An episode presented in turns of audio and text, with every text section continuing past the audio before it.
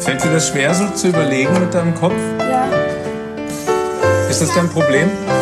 Das ist dein Problem. Die Ja. Sicherheitsphilosophen mit Florian und Raphael. Das musste ich mir jetzt mal gönnen, diesen Einspieler mit reinzubringen. Und damit herzlich willkommen zu den Sicherheitsphilosophen. Hallo Raphael. Guten Tag, Florian. Jetzt hat man zwar unser schönes Intro nicht gehört, weil du da einfach irgendwas mit reingespielt hast, aber okay. Ja, ich finde, das ist so ein bisschen das Motto dieser Woche gewesen, auch das Motto der letzten zwei Wochen gewesen irgendwie.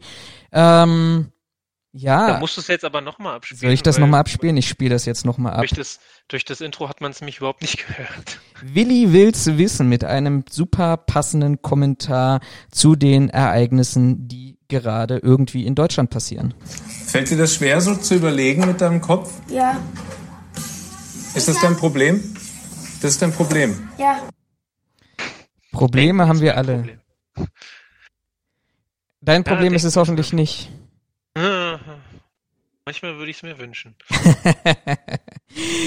Ja, und damit herzlich willkommen zu einer neuen Folge der Sicherheitsphilosophen. Folge 22 sind wir diese Woche sogar schon, nachdem wir in der letzten Woche wirklich einen, ne, nicht in der letzten Woche, sondern in der vorletzten Woche einen sehr, sehr spannenden Gast hier hatten zum betrieblichen Gesundheitsmanagement, gehen wir heute wieder back to the roots. Und äh, wir versuchen tatsächlich heute auch parallel mal was komplett Neues, denn ich werde dieses Ereignis äh, live streamen auf Facebook.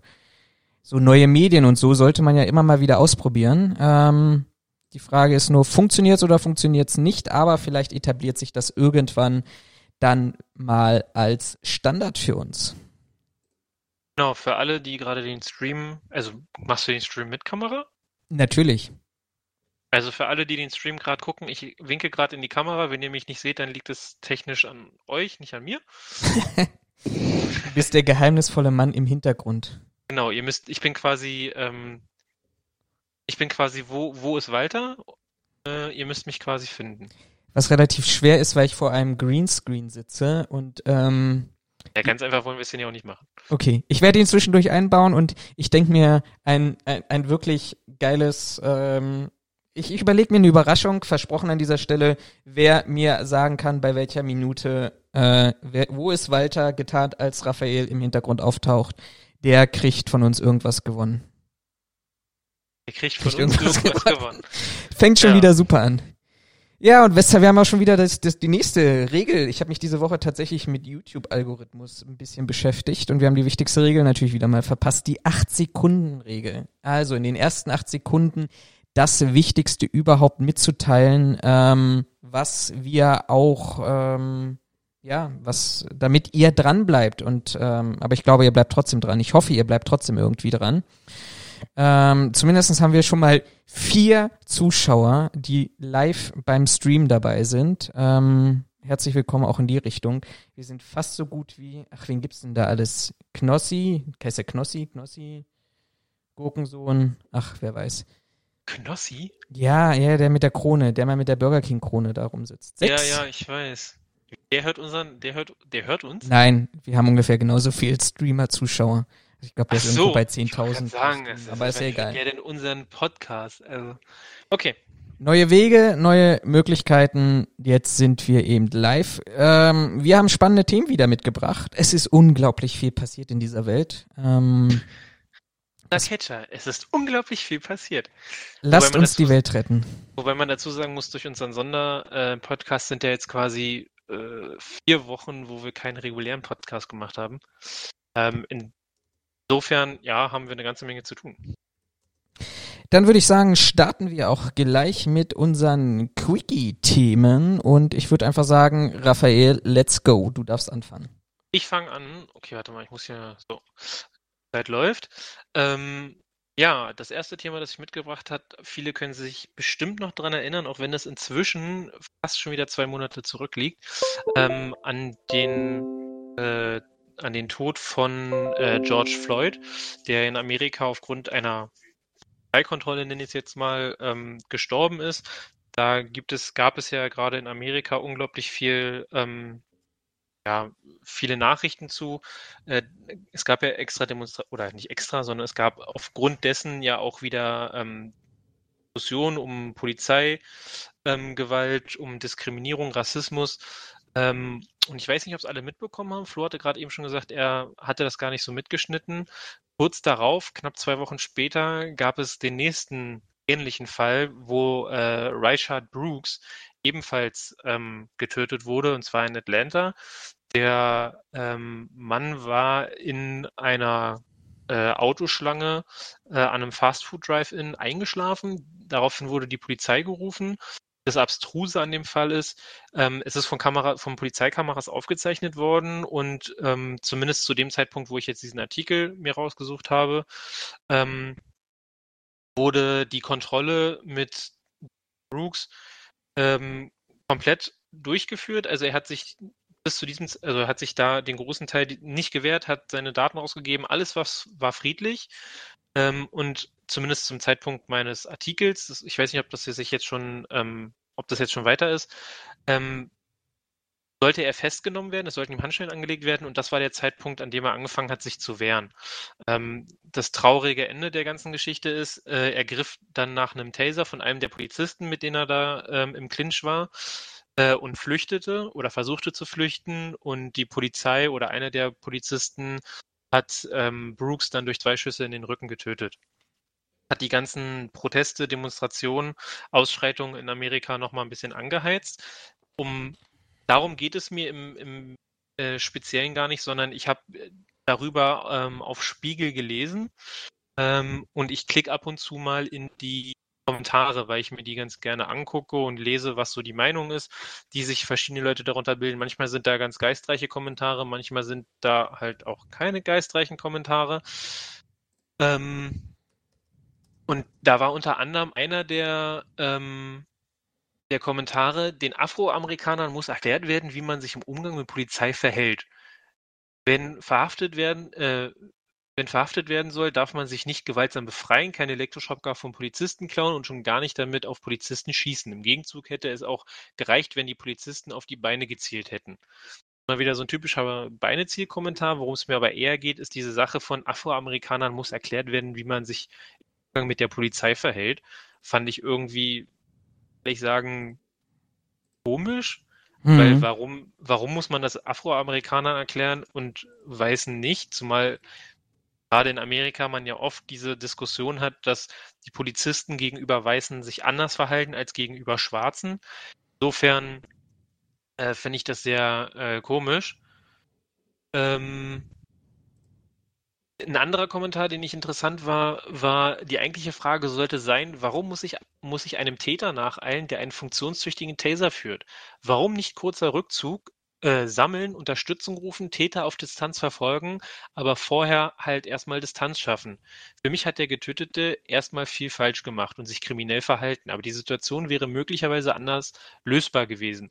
Aber wenn, aber man war ja auch nicht dabei. Letzter, letzter Satz finde ich hier auch relativ wichtig. Ne? Man war nicht dabei und danach, wir kennen die Diskussion vom Neptunbrunnen noch, man kann so viel da, äh, dazu sagen, auch dieses, man hätte ja auf die Beine schießen können und auf die Arme und pipapo. Ähm, wobei ich das hier auch so sehe, der, in meinen Augen die taktische Variante oder die taktisch richtige Variante wäre gewesen, wie er schreibt, Rückzug sammeln, Unterstützung rufen, Täter auf Distanz verfolgen. Ähm, ich weiß natürlich auch nicht, was da vorgefallen ist. Ich habe nicht nachrecherchiert, wie das da ähm, was da jetzt genau war, in Form von ähm, warum gab es plötzlich dieses Handgemenge etc. Ähm, aber es ist trotzdem in meinen Augen schon ja, sehr verstörend, dass es so schnell hintereinander passiert ist. Und dann, wie gesagt, einige Kommentare, weiß ich nicht, sind ist, in meinen meinst Augen. Du, meinst falsch. du, ähm, es, es ist äh, so schnell hintereinander passiert oder haben wir jetzt einfach nur die Sensibilität, dass dort was festgestellt wird. Na, dann lass es mich anders ausdrücken, dass so schnell hintereinander zwei ähnliche Fälle publik geworden sind. Also ob das Problem da deutlich häufiger besteht, weiß ich nicht. Ich lebe nicht in Amerika. Meine Informationsquellen dazu sind relativ gering. Deswegen will ich mir das nicht herausnehmen zu sagen, wir haben das quasi jeden Tag, auch wenn ich nur, weiß ich nicht, drei Zeitungen habe, die aus Amerika berichten. Ne, das ist ja ein Unterschied, als wenn äh, ich in Amerika lebe, wo alle meine Nachrichten quasi über sowas berichten würden. Das, ich weiß nicht, ob dir das, mir ist das aufgefallen, als ich jetzt in Krefeld gelebt habe, dass du, wenn du in NRW lebst, du teilweise nicht die gleichen Nachrichten hast wie in Berlin, also gerade so regionale Nachrichten, ähm, dass du dann, ähm, ich sag mal, andere Nachrichten bekommst, als wenn du zum Beispiel in Berlin lebst. Nicht weil, die Berliner schlauer sind, sondern einfach, weil regional offensichtlich andere Nachrichten teilweise geschaltet werden. Also da sind teilweise Sachen bekannt gegeben worden in NRW, die hier in Berlin offensichtlich keinen interessiert hat. Ich denke mal, das ist Länderebene wird es genauso sein, wenn es schon Bundeslandebene schon so ist. Okay. Ja, ja, ja, ja, Entschuldigung, ich war, ich war, ich dachte, da kommt noch ein kleiner Nachsatz. Nee, okay, verstehe nee, ich, verstehe ich.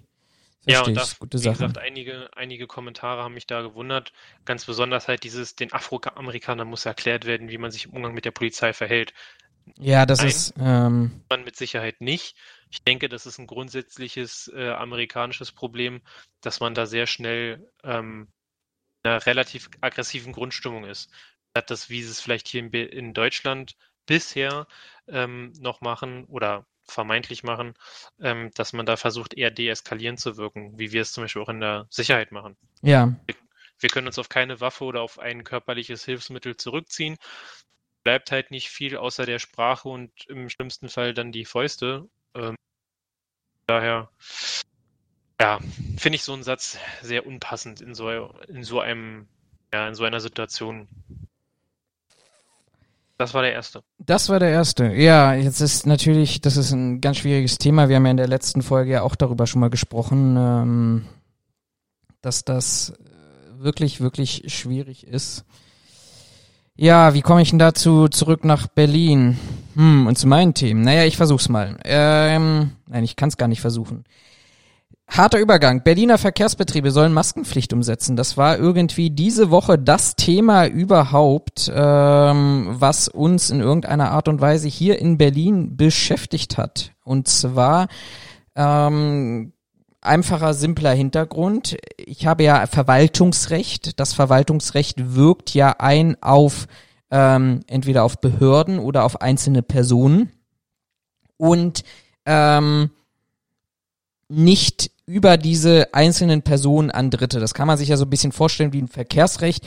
Ähm, wenn der, der, der, der öffentliche, der, der Gesetzgeber sagt, du, Raphael, du darfst nicht bei Rot über die Ampel gucken, dann fahren, dann gilt das halt explizit für dich. Das gilt vielleicht auch dem Polizisten, der dich dann anhalten und kontrollieren darfst, ähm, darf, wenn du tatsächlich dann bei Rot gefahren bist, aber er kann dich ja nicht zwingen, dieses Recht gegenüber deiner Freundin, deiner Frau oder ähnliches umzusetzen. So, und Berlin hat jetzt ein Problem, das natürlich zu nach den wirklich hohen, nach der wirklich hohen Resonanz, es gibt so Zahlen, die immer wieder im Raum stehen, so zwischen 85 Prozent zur Einführung der Maskenpflicht im ÖPNV, diese Resonanz relativ schnell auch wieder ja, zurückgegangen ist. Ich weiß nicht, wie du es erlebst. Ich erlebe das morgens kommt so ein bisschen auf den Wochentag an, kommt so ein bisschen auch auf die Zeit drauf an, wann man fährt im, im ÖPNV.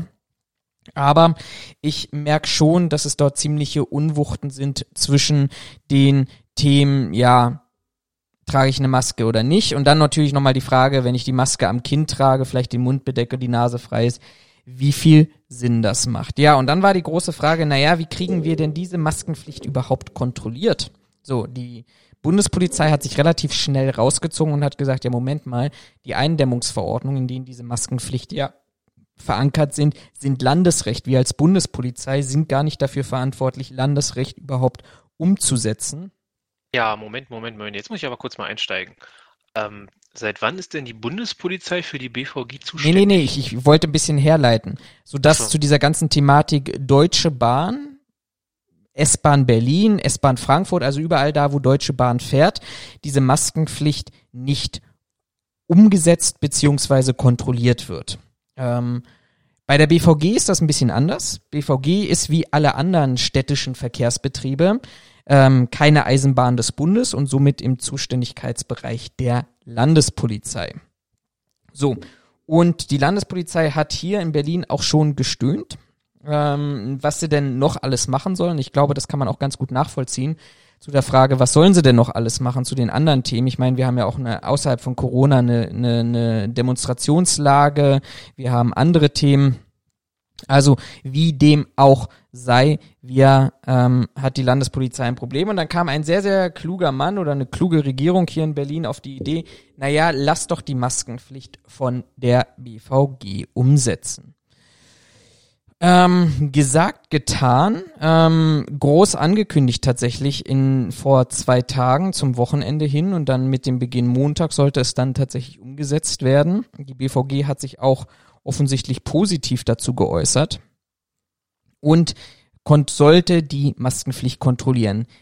Ja, was kam raus? Gestern kam raus, nicht von wegen, wir machen hier irgendwie eine Gesetzesänderung und wir geben der BVG an, als Anstalt des öffentlichen Rechtes, also Teil möglicherweise oder in einigen Bereichen des öffentlichen Dienstes sogar, ähm, die Möglichkeit, hier äh, tätig zu werden, sondern die BVG hat es ganz simpel gemacht und hat das in ihre Hausordnung reingeschrieben mit einem ganz, ganz schlanken Satz und die Maskenpflicht auf eine Ebene gestellt mit der Thematik wie ähm, Vögel füttern sind im Bahnhof verboten und Rauchen sollte man nicht tun und, und solche und wird dann zukünftig nicht ein Ordnungsgeld erheben in Höhe von 50 Euro, sondern nur eine Vertragsstrafe. Ob die Vertragsstrafe ans Land geht, ich meine letztendlich die BVG ist Landesbetrieb, irgendwie ähm, kommt das alles tatsächlich dann auch wieder zurück. Aber ähm, das fand ich ganz interessant, vor allem weil die BVG auch angekündigt hat und gesagt hat, naja, wir werden 200 Sicherheitskräfte dazu einsetzen. Ähm, wo natürlich relativ schnell die Frage kam, naja, wo kommen denn diese Menschen her? Also diese 500 Sicherheitskräfte und äh, 200, Entschuldigung, 200 Sicherheitskräfte, 500 wäre ein bisschen viel. Und ist das nicht mit Kanonen auf Spatzen schießen. Äh, ganz, ganz spannende Thematik. Alles, wenn man das alles nochmal so ein bisschen betrachtet unter dem Hintergrund oder vor dem Hintergrund eigentlich, dass es auch darum geht zu sagen, naja, der ÖPNV ist ja schon im VBG Security Report für 2019 oder 2019 für 2018. Der ÖPNV ist Platz drei ähm, der Übergriffe oder die, der Bereich mit den häufigsten ähm, Unfällen, Arbeitsunfällen, wozu auch Körperverletzung und Konfrontation zählen und ich mir dann überlege, naja, äh, wenn man sich so ein bisschen die, die Medienlage dazu anschaut, dass Maskenverweigerer ja nicht wirklich diejenigen sind, die ähm, Angst haben, dass ihre Schminke irgendwie verwischt und dass die vielleicht wirklich ihre Schminke vergessen haben zu Hause, äh, ihre Schminke, ihre Maske zu Hause vergessen haben, dann haben wir, glaube ich, einen ganz, ganz großen Teil, wenn ich die Hygiene-Demos mal in Anführungsstrichen der letzten Wochen mir anschaue, dass ich da Verschwörungstheoretiker, da, dass ich Rechte habe, dass ich da irgendwelche äh, stark aggressiven Personen habe und dann glaube ich, dass das steigt das Konfrontationspotenzial in einem erheblichen Maße, so dass sich die BVG und ihre Sicherheitskräfte dort keinen Gefallen getan haben, um ähm, ja diese Aufgabe auch noch zusätzlich zu kontrollieren. Ich glaube, das wird nur die Zukunft zeigen, aber ich bin da wirklich, wirklich mal gespannt, was da kommt. Ich muss ehrlich zugeben, dass ähm, mit den heutigen, den heutigen Regelungen für Sicherheitsdienste oder grundsätzlich ich mit den Regelungen für Sicherheitsdienste ich die BVG nicht in der Aufgabe sehe, das zu kontrollieren, weil wie die Bundespolizei es im Endeffekt relativ schlau gesagt hat, ähm, das ist eine Landesverordnung, da hat die Bundespolizei überhaupt nicht, überhaupt gar keinen Einfluss drauf, beziehungsweise keine, keine Handhabe dran. Sehe ich das ähnlich, ähm, auch wenn es dann um das Thema BVG geht. Das ist immer noch eine Landesverordnung und die Umsetzung einer Landesverordnung oder auch die Ahndung einer Landesverordnung obliegt mit Sicherheit nicht ähm, einer von mir aus auch noch öffentlichen Institution wie der BVG, die, glaube ich, ja teilprivatisiert ist, beziehungsweise ähm, irgendwie noch Anteile von äh, der äh, äh, von, von Berlin hat, vom Bundesland Berlin hat, ähm, sehe ich trotzdem nicht in der Aufgabe der BVG, das zu kontrollieren, sondern die Eindämmungsverordnung oder Infektionsschutzverordnung, wie auch immer sie heißt, als Landesrecht sehe ich auch in der Kontroll- und Zuständigkeit ähm, der Polizei Berlin das mag jetzt zwar für die Polizei Berlin scheiße klingen, weil die natürlich zu Recht sagen, was sollen wir noch alles machen? Keine Frage, die haben auch nicht genug Personal, um das überhaupt zu machen oder überhaupt zu stemmen. Aber ich finde es falsch, hier anzufangen mit, ja, na, das kann doch die, äh, die BVG machen und dann mit so einem Schnappern zu kommen, wie wir netzen, wir packen das einfach in die Nutzungsbedingungen und dann ist es ja quasi Pflicht für alle und das ist eine Vertragsverletzung. Das hat überhaupt nicht den gleichen Charakter wie äh, ein Verstoß gegen die Eindämmungsverordnung an sich was in meinen Augen ähm, eine deutlich höhere Brisanz hat, als ich verstoße gegen die Nutzung, habe einen Vertragsbruch ähm, damit begangen. Von daher, also ich bin da kein Freund von. Normalerweise spreche ich, wie ja bestimmt alle wissen, gerne für die Polizei, aber in dem Fall, das, ich sehe das nicht bei der BVG. Also ich sehe das ganz klar bei der Polizei eigentlich, auch wenn sie nicht die Kapazitäten dafür haben. Ja. Ja. Also muss man einfach mal so ganz klar sagen. Aber vielleicht wäre das ja auch ein, eine Möglichkeit gewesen, ähm, nochmal der Politik klarzumachen, dass wir zu wenig Polizisten haben. Aber gut, sie haben es anders gelöst. Genau. Gut, kommen wir zu einem nächsten Thema. Warte mal, dann schiebe ich das andere Thema erstmal vor. Ähm, wenn wir schon bei Corona sind. Und zwar gab es eine ähm, bezirksübergreifende ähm, ja, Durchsuchungsaktion der Polizei ähm, und zwar zu dem Thema Subventionsbetrug im Zusammenhang mit Corona-Hilfen. Und zwar waren da am 23.06. rund 250 Einsatzkräfte der Berliner Polizei zusammen mit der Generalsta Generalstaatsanwaltschaft ähm, Berlin unterwegs und haben äh, Subventionsbetrüger beziehungsweise ja doch Subventionsbetrüger ähm, im Zusammenhang mit der Beantragung von Corona-Hilfen ähm, ja, aufgesucht, besucht und mal nachgefragt, ob das alles so wirklich in Ordnung ist. Dabei sind ähm, drei Wohnobjekte, ein Buchhaltungsbüro und eine Moschee ähm, durchsucht worden. Tatverdächtig sind ein 50- und ein 56-Jähriger, ähm, sogar aus der islamistischen Szene, schreibt die Polizei hier. Ähm, und man geht davon aus, dass hier betrügerisch Soforthilfe für Corona beantragt wurde.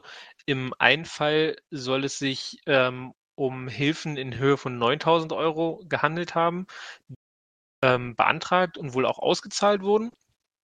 Ähm, und diese sind dann quasi auf das Privatkonto von diesen einen Kollegen da ähm, gezahlt worden.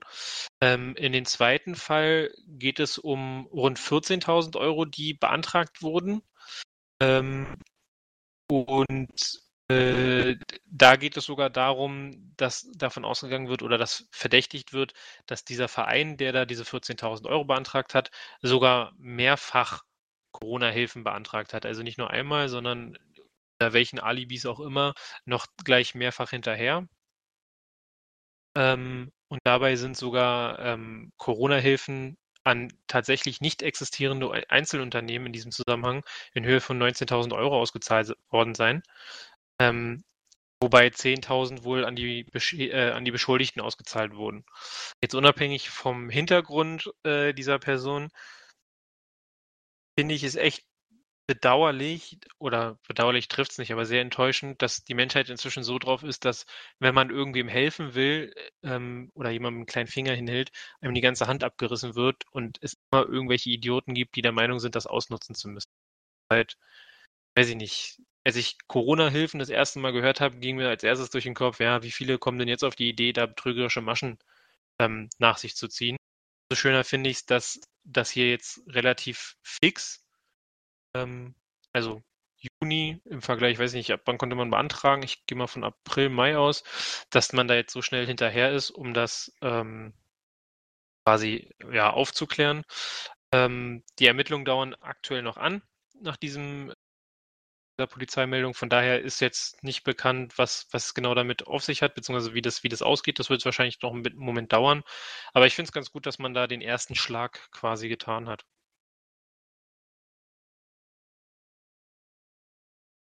Sprich mit mir. Oh, mein Mikro war nicht an. Ha.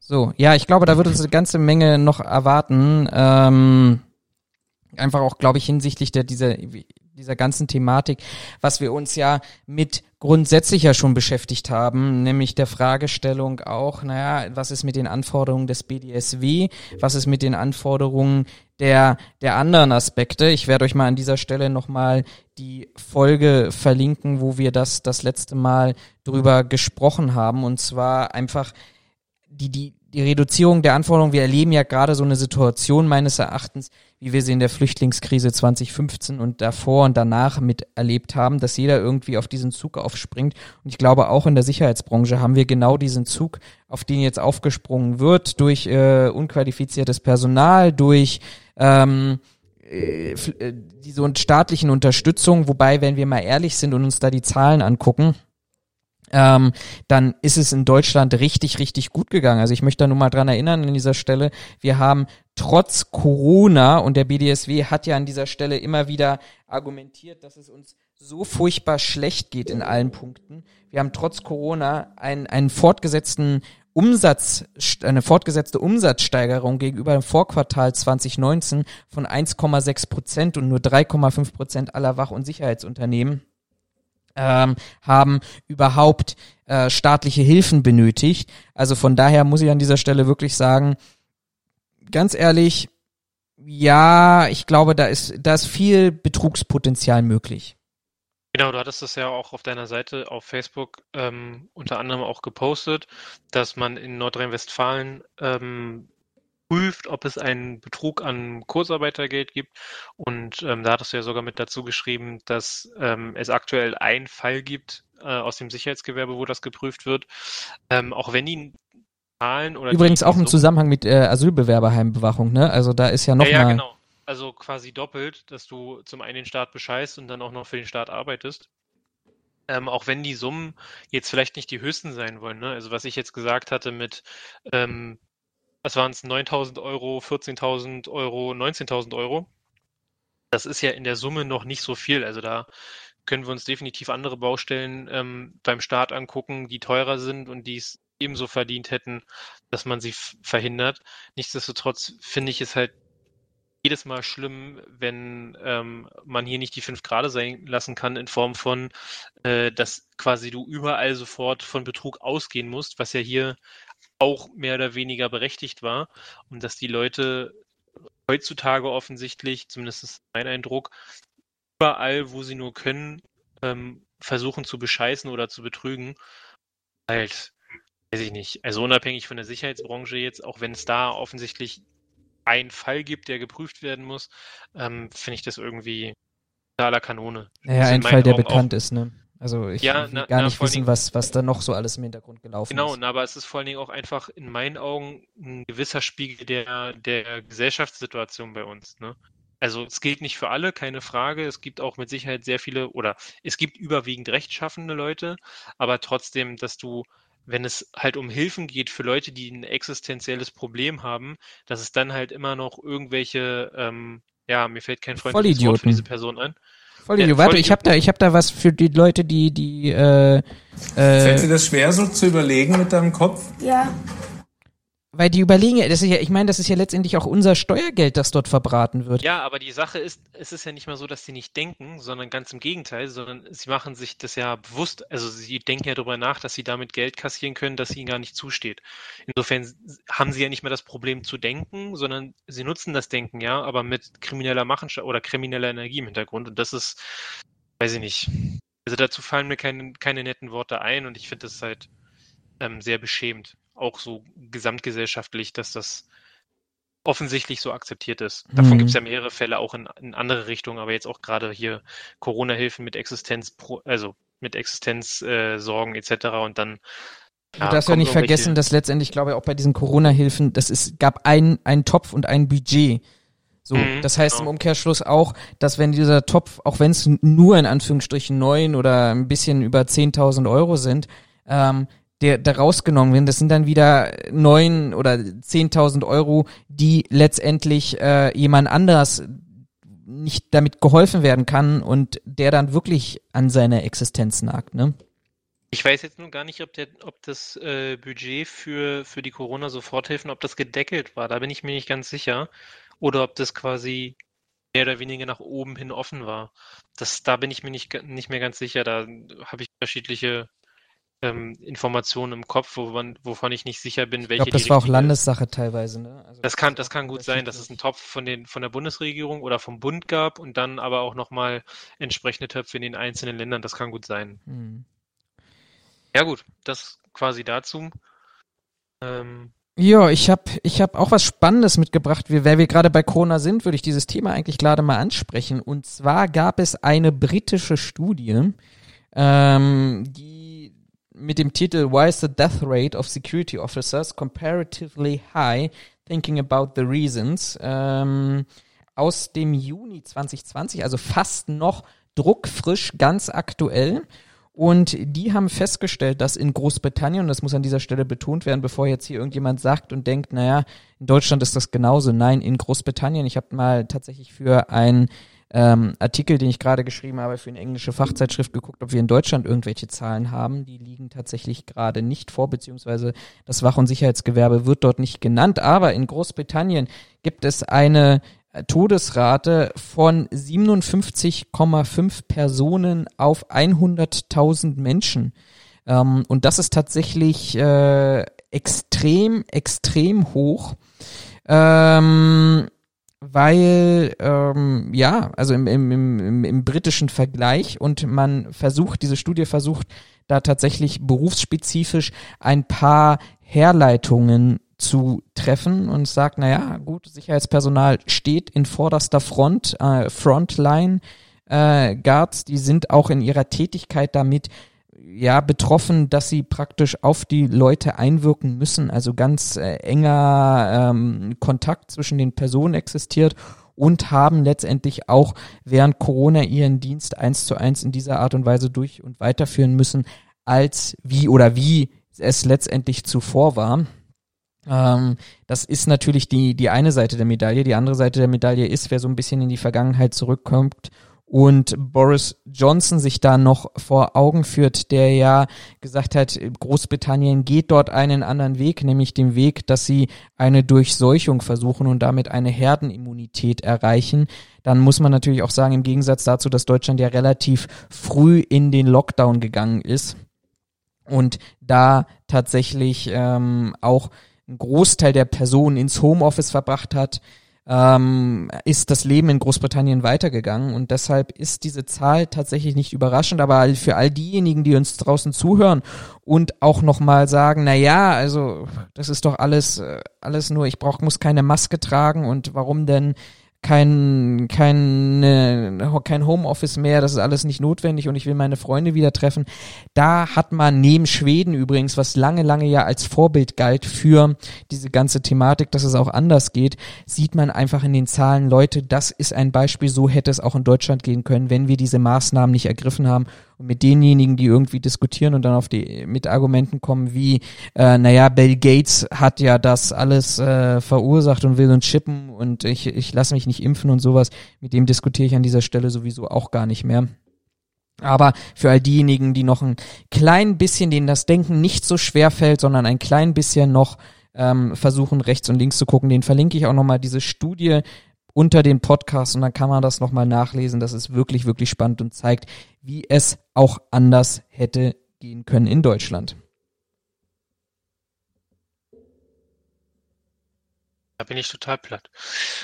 Ähm, tatsächlich habe ich gestern ähm, noch ein Video gesehen auf YouTube von Ist sowieso die dem- beste Quelle. YouTube immer.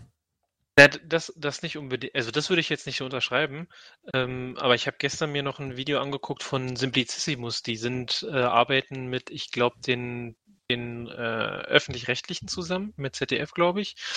Die haben ein Video darüber äh, Covid-Patient 31 gemacht. Das war quasi der ausschlaggebende oder die ausschlaggebende Patientin ähm, in Südkorea. Ähm, und die haben aufgearbeitet und auch visuell ähm, mal aufgearbeitet und aufbereitet, was Südkorea unternommen hat, um, ähm, um quasi die, die, äh, den Coronavirus oder die Ausbreitung nach Möglichkeit so schnell wie möglich wieder, wieder einzufangen. Das war ganz informativ. Also die machen ähm, ganz interessante Videos. Jetzt kann man sich darüber streiten, ob das die einzige Informationsquelle sein sollte, aber ich finde so im Grundsatz ist es äh, gut aufbereitet und hinterlegen das auch immer mit Quellen. Also die kann man sich dann unten immer angucken in der Infobox, beziehungsweise werden auch mit eingeblendet. Ähm, fand ich ganz interessant, wie sie das, also was Südkorea in, jetzt ganz speziell da unternommen hat, um das ähm, irgendwie ja, nicht loszuwerden, aber zumindest schnellstmöglich wieder einzudämmen. Wobei man ja dazu sagen muss, dass Südkorea ja auch, ich sag mal, was Datenschutzrecht ging und Auswertung von Video- und Metadaten aus den Handyverkehren und ähnlichen, ja, ich sag mal, ein klein bisschen andere Vorstellung, datenschutzrechtliche Vorstellungen hat, als, als wir es vielleicht haben an dieser Stelle. Du, ja klar, also das wird im, das wird ja in dem Video wird es ja auch dargestellt, dass sie ja viel über äh, Video, also sie haben Covid-Patient 31, als klar war, dass er, ähm, dass er positiv getestet ist, ähm, noch um so viel Spoiler zu geben, haben die innerhalb von kürzester Zeit, ich glaube, fast 4000 Leute identifiziert, die mit dieser Person in Kontakt stand, über Videoaufzeichnung, über Handyverfolgung, ich glaube, Social-Media-Verfolgung haben sie auch gemacht, wenn ich mich nicht ganz irre, ähm, um das zu backtracken, was, äh, mit wem er Kontakt hatte und haben darüber Leute quasi zusammenbekommen. Da kann man sich jetzt natürlich wieder drüber streiten und unsere Hysteriker werden da auch gleich wieder aufschreiben mit äh, Datenschutz, das geht keinem was an und Freiheit. Ähm, bin ich auch komplett bei, ist richtig. Wobei man sich halt die Frage stellen muss, ähm, ob das jetzt hier nicht eine Ausnahme war. Also wenn man das jetzt auf Deutschland runterbrechen würde und sagen würde, klar, wir müssen an Datenschutz festhalten, aber wenn wir mit solchen Möglichkeiten grundsätzlich ähm, die Option hätten, äh, solche, solche äh, ja, Fälle schneller in den Griff zu bekommen, ähm, ob das dann nicht gerechtfertigt wäre, um einfach einen größeren Schaden von der Gesellschaft abzuwenden. Aber das ist ja wieder so eine endlos ethische, moralische Diskussion neben den ganzen rechtlichen Aspekten. Apropos, dazu habe ich gleich noch eine interessante Story, die ich noch erzählen muss. Erinnere mich gleich mal dran. Okay, dann äh, möchtest du dein letztes Thema mitnehmen? Genau, und zwar jetzt mal was anderes ab von Corona, auch wenn wir gleich nochmal drauf zu sprechen kommen.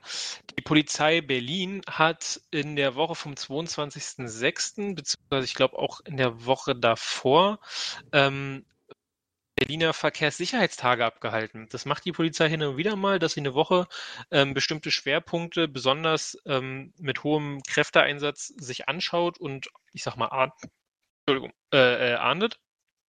Und dieses Mal war Verkehrssicherheit, also Verkehrsüberwachung im Stadtgebiet ähm, Arbeit oder an der Tagesordnung. Und dabei sind ja im Endeffekt alle möglichen Sachen kontrolliert worden. Ähm, und die Polizei hat hier in einer Polizeimeldung ähm, mal eine Aufstellung gemacht. Ähm, wir können daraus ein kleines Quiz machen. Äh, was meinst du, wie viele Personen äh, unter Alkohol- und Drogeneinfluss durch die Polizei festgestellt wurden? Sag mal eine Zahl, am besten entmutest du dafür wieder dein Mikrofon. Wie viele Tage, Entschuldigung, erzähl mal noch was zu den, zu den Rahmenbedingungen. Wie, viel, wie, wie viele, äh, hier geht es vom 19. bis, äh, vom 15. bis zum 19. Juni. 15, 16, 17, 18, 19, also fünf Tage. Genau, und insgesamt wurden in fünf Tagen äh, waren rund 1700 Dienstkräfte im Einsatz an 424 stationären und mobilen Kontrollenstellen. Insgesamt wurden unabhängig von dem, was festgestellt wurde, 6460 Fahrzeugführende kontrolliert. 6460. So, und jetzt die Frage, wie viele Personen sind durch Alkohol- oder Drogeneinfluss ähm, aufgefallen? Ich sag mal, ich bin bei sowas voll schlecht, deshalb sage ich mal einfach die erste Zahl, die mir in den Kopf fällt, kommt 1700. Das ist ein bisschen übertrieben. Also insgesamt wurden äh, rund 30 Personen, also 29 Personen festgestellt, 13 davon äh, alkoholisiert. Dann rate mal den Höchstwert, den sie festgestellt haben bei einem Fahrzeugführenden, wie sie hier so schön sagen. Ich muss dazu sagen, ich komme ja aus dem Bahnbereich und habe die ersten Male, als ich da Kandidaten hatte, die mit 3,5 oder 4,25 Promille von der Bundespolizei festgenommen oh. wurden, äh, habe ich genauso reagiert wie du gerade. Ähm, inzwischen ist das auch zur Gewohnheit, aber wenn du jetzt so gerade lachst, würde ich jetzt einfach mal sagen, ja, der höchste Wert, ich 2,9. Gut geschätzt, es waren 2,25. okay, ähm, naja.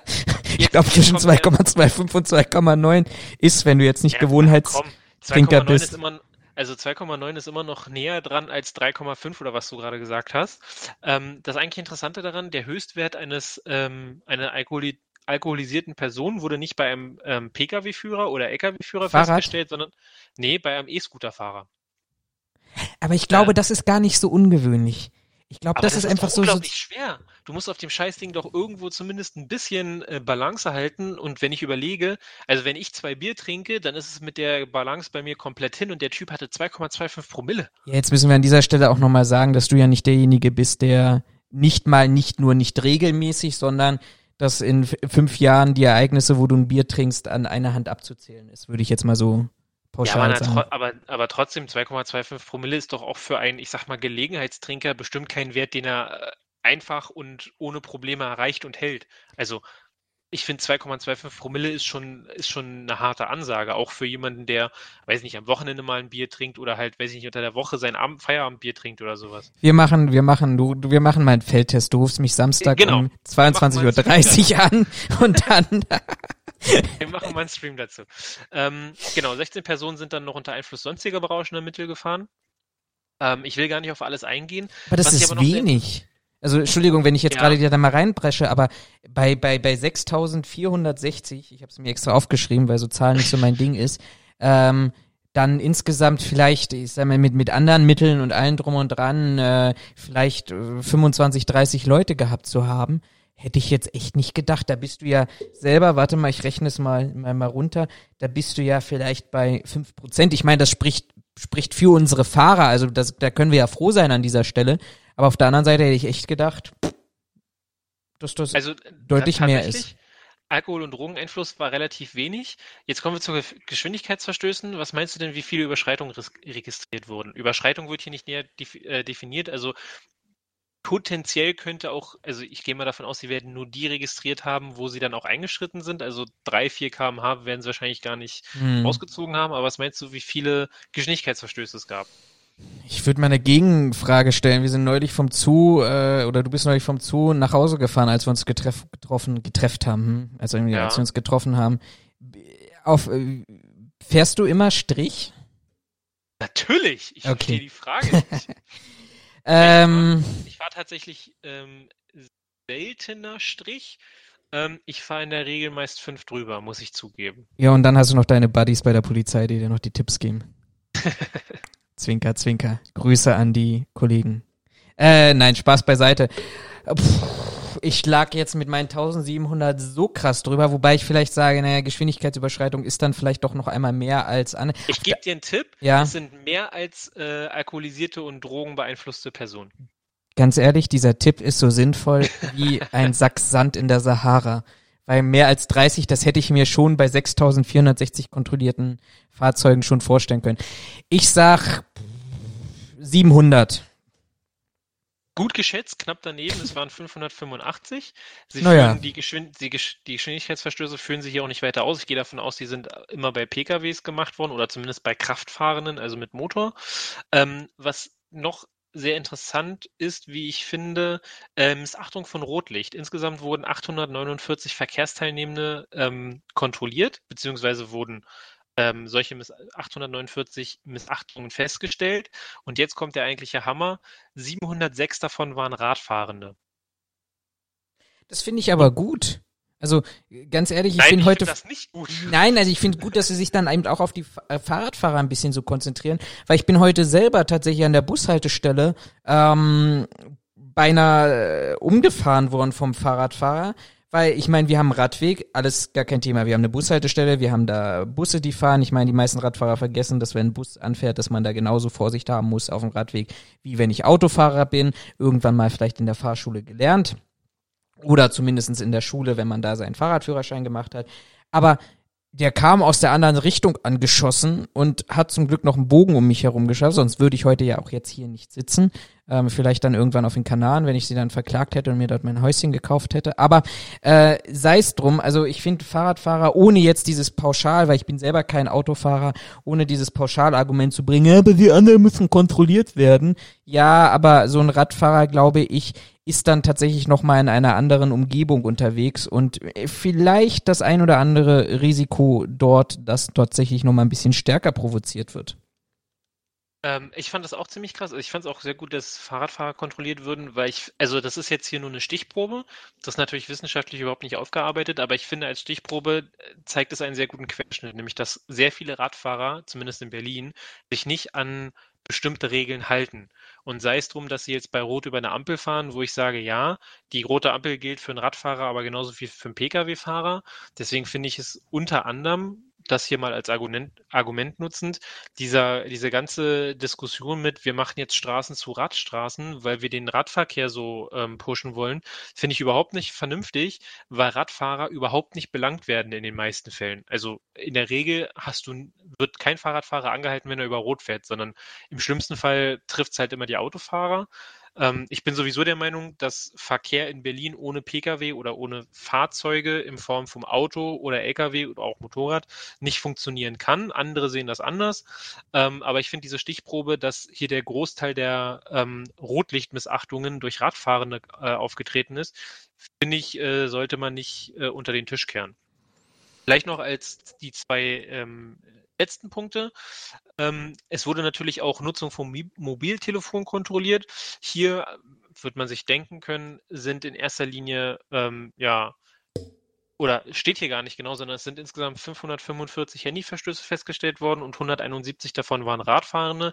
Ich gehe mal ganz stark davon aus, dass der Rest oder der überwiegende Teil des Rests durch Pkw oder Lkw-Fahrer stattgefunden hat. Ähm, und vielleicht noch als letzten Punkt. Insgesamt wurden äh, 1253 Ordnungswidrigkeiten ähm, bei Radfahrern festgestellt und geahndet. Wie gesagt, 706 waren die Rotlichtverstöße ähm, und ähm, unzulässiges Befahren von Gehwegen mit 300, mit fast 370 Feststellungen war die zweithäufigste, das zweithäufigste Fehlverhalten. Genauer haben sie es hier nicht aufgeschlüsselt, aber ich fand halt gerade die Zahlen zu Rotlichtverstoß sehr interessant verhalten Radfahrende halt auch. Ähm, und dann, ja, Nutzung am Mobiltelefon. Viele haben es nicht verstanden. Das sieht man halt sehr häufig, dass Leute auch mit Handy in der Hand fahren. Ähm, sowohl Pkw-Fahrer, Lkw als auch Radfahren, auch wenn das die Radfahrenden weniger sind, keine Frage. Aber ich dachte mir, so als Stichprobe ist das doch eigentlich ganz nett mal anzusehen und äh, so als Statistik vielleicht auch mal ganz interessant mit aufzunehmen. Absolut, absolut. Du bietest mir heute echt keine Vorlagen, dass ich irgendwie sinnvoll irgendwelche Übergänge machen kann. Es tut ähm, mir so leid. Äh, nächstes Mal sprechen wir uns ein bisschen besser ab, bitte. Ach, so. du warst jetzt noch bei dem Foltercontainer, ne? Ich habe eigentlich noch zwei Themen. Genau, Foltercontainer ist tatsächlich. Okay, dann warte, du kriegst noch eine Überleitung. Übrigens werde ich im August meinen Urlaub in den Niederlanden verbringen. Wusstest du das schon? Nein, aber ich könnte dir einen neuen Place to be anbieten. Äh, oh und, ja, erzähl mir davon. Und zwar äh, habe hab ich das tatsächlich aus meinem Netzwerk, diesen Hinweis bekommen von Christoph. Danke an dieser Stelle. Äh, und zwar. Hallo Christoph, danke Christoph. hat die niederländische Polizei in der Provinz Brabant einen Foltercontainer tatsächlich gefunden und die Bilder, ich verlinke euch das tatsächlich auch nochmal hier drunter unter dem Podcast, sind echt, echt beängstigend an dieser Stelle. Ähm, und zwar ist in einer Lagerhalle insgesamt aus offensichtlich sieben Containern ähm, ein ganzes, ich würde es jetzt mal nennen, Folterlabor ähm, äh, entstanden. Mit Arztstuhl, mit äh, Handfesseln, mit Alufolie offensichtlich innen ausgestattet und beziehungsweise ausgelegt, äh, schallisoliert, offensichtlich mit WC an einigen Stellen. Sechs waren wie Gefängniszellen eingerichtet und zwar sind aber auch sechs Personen bereits vor zwei Wochen schon von der niederländischen Polizei wegen des Verdachts der geplanten äh, Entführung und Geiselnahme festgenommen worden. Die Polizei oder die ermittelnde Staatsanwaltschaft sagt an dieser Stelle, ähm, dass sich die Täter offensichtlich als Polizisten tarnen wollten und wie ein Sonderkommando in irgendwelche Wohnungen stürmen wollte. Das ist noch gar nicht so ganz klar, so wie ich das zumindest jetzt sehe, ähm, wer denn überhaupt das tatsächliche Opfer gewesen wäre an dieser Stelle. Das ist offensichtlich aber auch ein europaweites äh, organisiertes Netzwerk, das dort ähm, agiert hätte, beziehungsweise diese, sie schreiben es in Anführungsstrichen, Behandlungszimmer, die man offensichtlich so in, ähm, in Kommunikationsüberwachung genannt hat von den Tätern. Also wer da das eigentliche Opfer gewesen sein sollte, möglicherweise tatsächlich Täter dieser organisierten Verbindung. Ähm, man hätte auch zahlreiche Folterinstrumente gefunden, Heckenscheren, Zangen und chirurgische Instrumente. Da bin ich mal tatsächlich ganz gespannt, was, ähm, ob es da tatsächlich in den kommenden Wochen noch weitere Informationen gibt. Ähm, wer denn hier eigentlich das Ziel sein sollte. So, und von den Niederlanden bin ich örtlich gesehen gar nicht so weit entfernt vom Europaparlament und dort hat vergangene Woche der äh, EU-Abgeordnete und Satiriker der Piratenpartei Nico Semsrott Alarm geschlagen. Ich habe mir das YouTube-Video auch angeguckt. Das werde ich an dieser Stelle auch auf YouTube bei euch ähm, äh, verlinken dahin.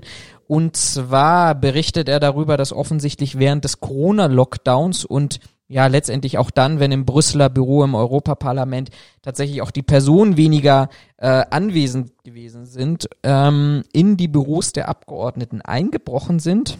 Täter, unbekannte Täter an dieser Stelle und Laptops sowie weitere Wertgegenstände ähm, gestohlen haben. Offensichtlich verfügen diese Büros nicht über ein elektronisches Zutrittssystem, das beschreibt Nico Sensrott in seinem YouTube-Beitrag, sondern über klassische Schlüssel, also dass auch der Sicherheitsdienst sowie Reinigungskräfte sowie gegebenenfalls auch dritte Personen dort das Büro oder die Örtlichkeiten betreten könnten. Das sei auch kein Einzelfall, so zwischen 40 und 100 weitere Abgeordnete verschiedener Fraktionen sind dort Opfer geworden. Und das war, als ich das das erste Mal gelesen habe, ähm, musste ich tatsächlich an dich und an unsere gemeinsame Vergangenheit denken, weil das Thema müsste dir doch auch bekannt vorkommen, oder? Das ist tatsächlich. Ähm, also ich hatte das auch gelesen, dass da offen oder hatte nur die Überschrift gelesen, dass da irgendwie äh, äh, Laptops habe ich gelesen, weggekommen sein sollen, wie auch immer. Gibt es da schon irgendwie, also weiß man schon irgendwie was genaueres, was da jetzt genau ähm, Phase gewesen ist? Oder weiß Nein. man nach wie vor nur, dass da was weggekommen ist? Weil man weiß nur davon, dass was weggekommen ist. Ähm, Nico Semsrott äh, äh, kritisiert ganz erheblich tatsächlich den äh, Sicherheitsdienst des Parlaments. Man sei dort wenig auf ja, Gegenliebe, auf Aufmerksamkeit gestoßen. Wobei ich sagen muss, natürlich kann ich aufgrund ähm, diesen, diesen Einbruchs diese Argumentation, die Enttäuschung und die, das Verlangen danach, dass jetzt mal endlich bitte mal was passieren soll, verstehen. Auf der anderen Seite, du und ich haben es ja auch eine ganze lange Zeit gemacht.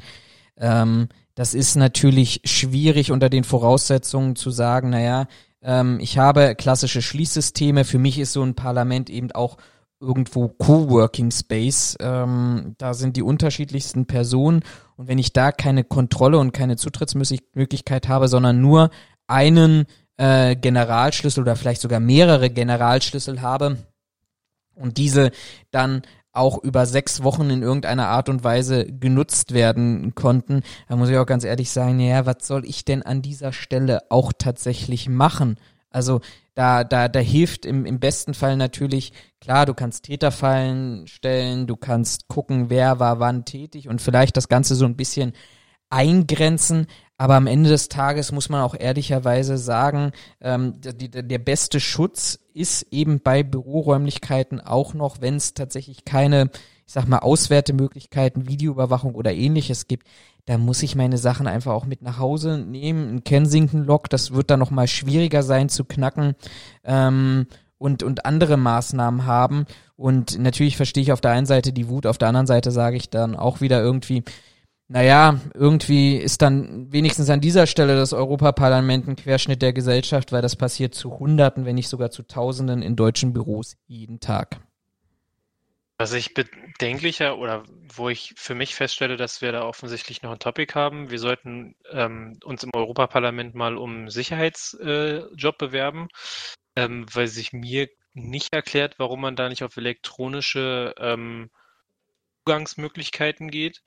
Ähm, und was mich halt noch mehr wundert ist, also es gibt ja Möglichkeiten, seinen Laptop zum Beispiel jetzt gegen ähm, Diebstahl zu sichern, mit so einem Kensington-Lock, wie du zum Beispiel sagst, warum man das nicht tut oder ob es die gibt und die Abgeordneten einfach so leichtfertig mit der mit dem Zeug umgehen, dass sie sagen, ich schließe es nicht an, das ist mir egal. Das ist, ist, ja potenziell immer noch eine Möglichkeit, dass irgendein Abgeordneter sich hinstellt und sagt, so, ist mir doch egal und weiß ich nicht, sein Büro zum Beispiel gar nicht mehr verschließt. Aber warum man da nicht drauf achtet, das verwundert mich doch sehr stark.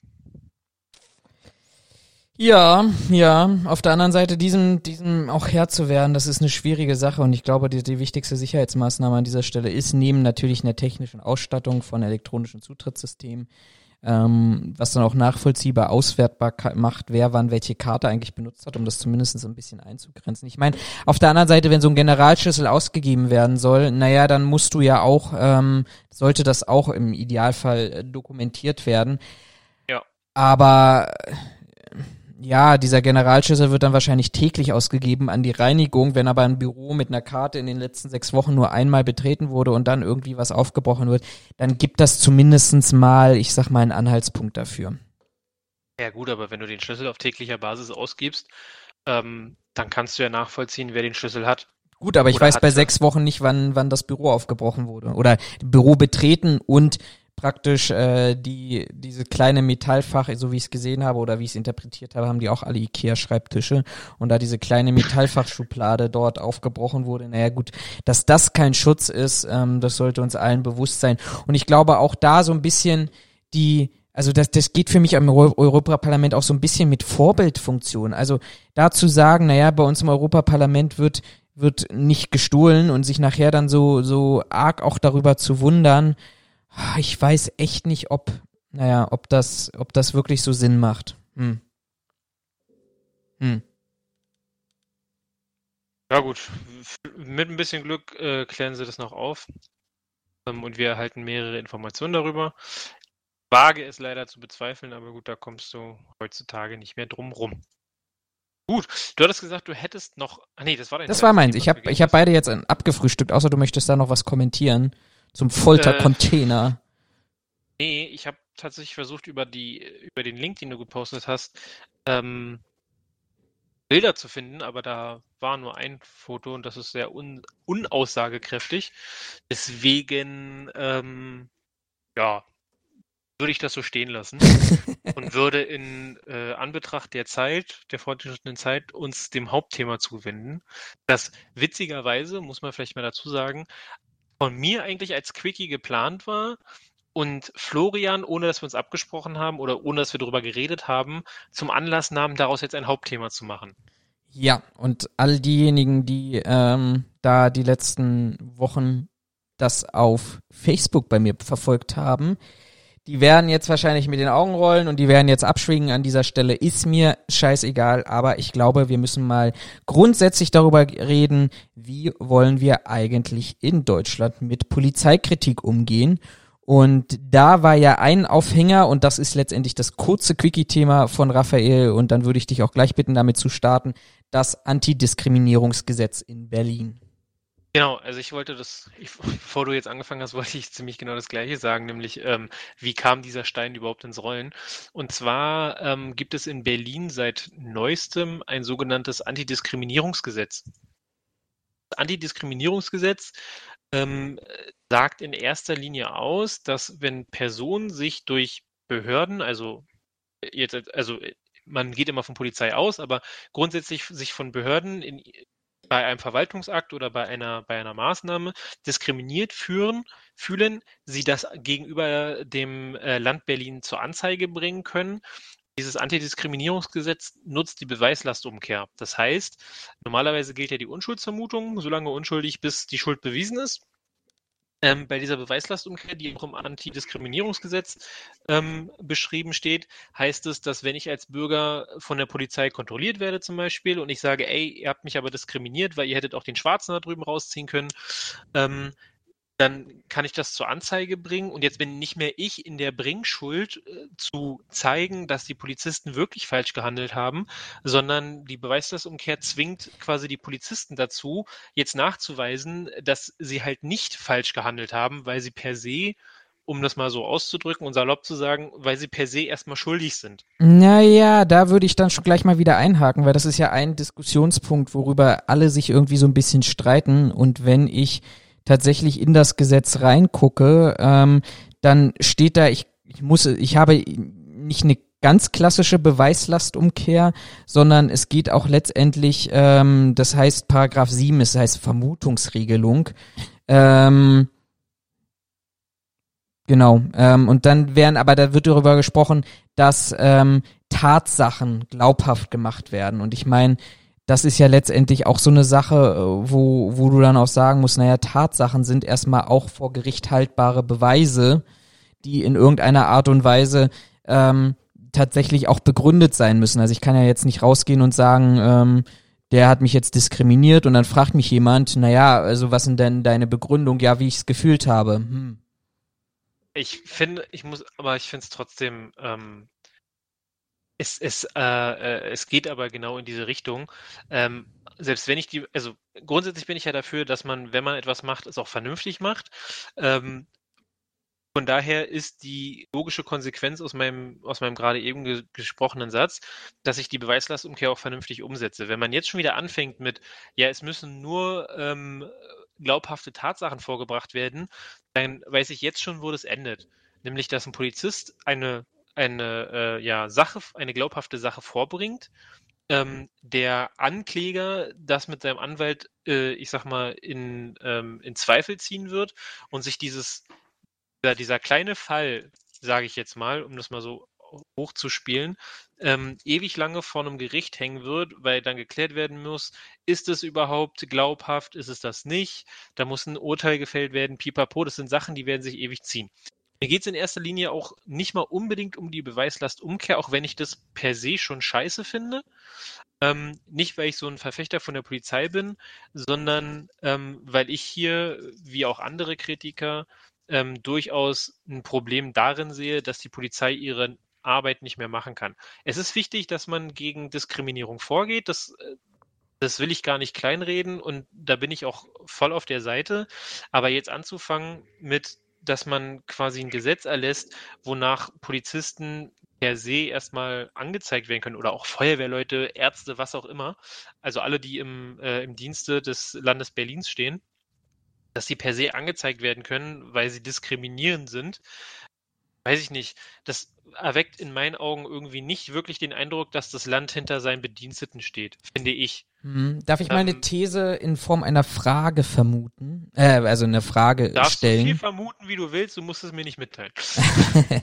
ich probiere es mal. Ähm, passend dazu hat nämlich die äh, der Tagesspiegel heute früh Zahlen aus. Ich glaube, das ist eine unver genau, ist eine unveröffentlichte Anfrage des Grünen Abgeordneten Benedikt Lux hier aus Berlin Zahlen veröffentlicht. Das ist das, was du auch heute gepostet hast. Genau, ne? wo es okay. darum geht, 1820 Beschwerden über die Berliner Polizei gab es 2019 und 69 davon stuft die Polizei als unberechtigt ein. Jetzt ist die Frage, basierend auf diesen Zahlen, weil das einfach mal so eine, so eine grundsätzliche Fragestellung ist, ändert sich denn eigentlich wirklich was mit dem Antidiskriminierungsgesetz oder ist das jetzt nur einmal festgeschrieben? Worüber reden wir denn eigentlich? Also wir reden ja eigentlich nicht über ein komplett naja. neues Phänomen. Also ich kann doch auch heute jetzt schon rausgehen und da brauche ich gar keinen Staatsbediensteten, sondern ich kann jetzt, wenn wir hier die Podcast-Folge beendet haben, kann ich auf äh, Polizei.berlin Online-Wache äh, eine Anzeige gegen den Herrn Raphael stellen, weil ich erstmal sage, jo, der hat mich beleidigt. So, und das ist ein ganz schlimmer Mensch und der hat mich bedroht im Podcast und der ist total ausfallend geworden. Auch da muss ich doch, bevor überhaupt die Polizei ermittelt, muss ich doch auch Tatsachen nahebringen, bevor sie mit dem SEK bei dir einmarschieren, dich ähm, äh, festnehmen und äh, dann also der, also dieser Ermittlungsansatz muss doch basieren auf ähm, Tatsachen, weil ich kann doch heute auch schon jeden anzeigen, wie ich möchte. Du kannst, du kannst nach wie vor auch jeden anzeigen, das ist richtig. Ähm, allerdings läuft es, zumindest ist das mein Kenntnisstand, und ich weiß, du hast in deiner Familie jemanden, der das uns bestimmt noch besser erklären kann. An dieser Stelle sollten wir vielleicht eine, äh, dein Familienmitglied mal einladen. Ähm, und zwar kannst, kannst du grundsätzlich gegen jeden und gegen alles eine Anzeige erstatten. Ob das aufgenommen wird, verfolgt wird, ist eine andere Sache.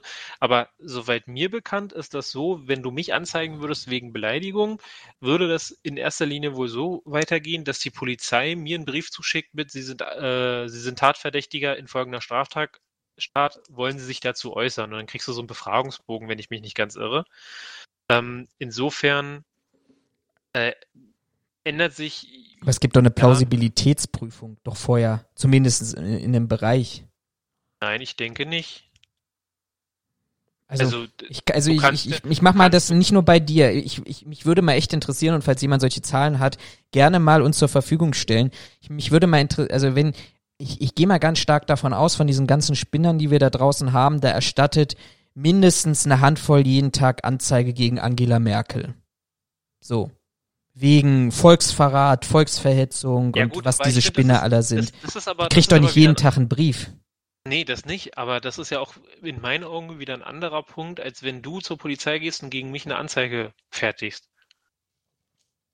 Also, also ich habe tatsächlich du? in meinem Leben, beim privaten Leben, einmal, jetzt muss ich mal echt überlegen, also ich habe jetzt einmal, was, ich, was mich erinnert, aber das können wir auch als Beispiel nehmen, weil mir praktisch ähm, bei ähm, einem Konto, das ich hatte, die PIN-Daten und Kontodaten und alles Mögliche aus dem Briefkasten heraus gestohlen wurden ähm, und ich dort auch eine Schadenssumme hatte, die mm, ja ein paar tausend Euro waren, ähm, persönlich Anzeige vor Ort erstattet. Und da musste ich tatsächlich dem Polizeibeamten auch mitgeben, dass äh, die, nennen wir es mal 5000 Euro, ich weiß gar nicht, wie viel es gewesen sind, ähm, tatsächlich auch auf diesem Konto waren und dann abgezweigt wurden und unberechtigterweise vom Konto abgebucht wurden. Ähm, tatsächlich, wenn du dich mal an unsere Zeit zusammen zurückerinnerst, wo wir zusammengearbeitet haben, da habe ich ja fast auf wöchentlicher Basis ähm, Diebstahl, ähm, wir haben alle viel Spaß gehabt.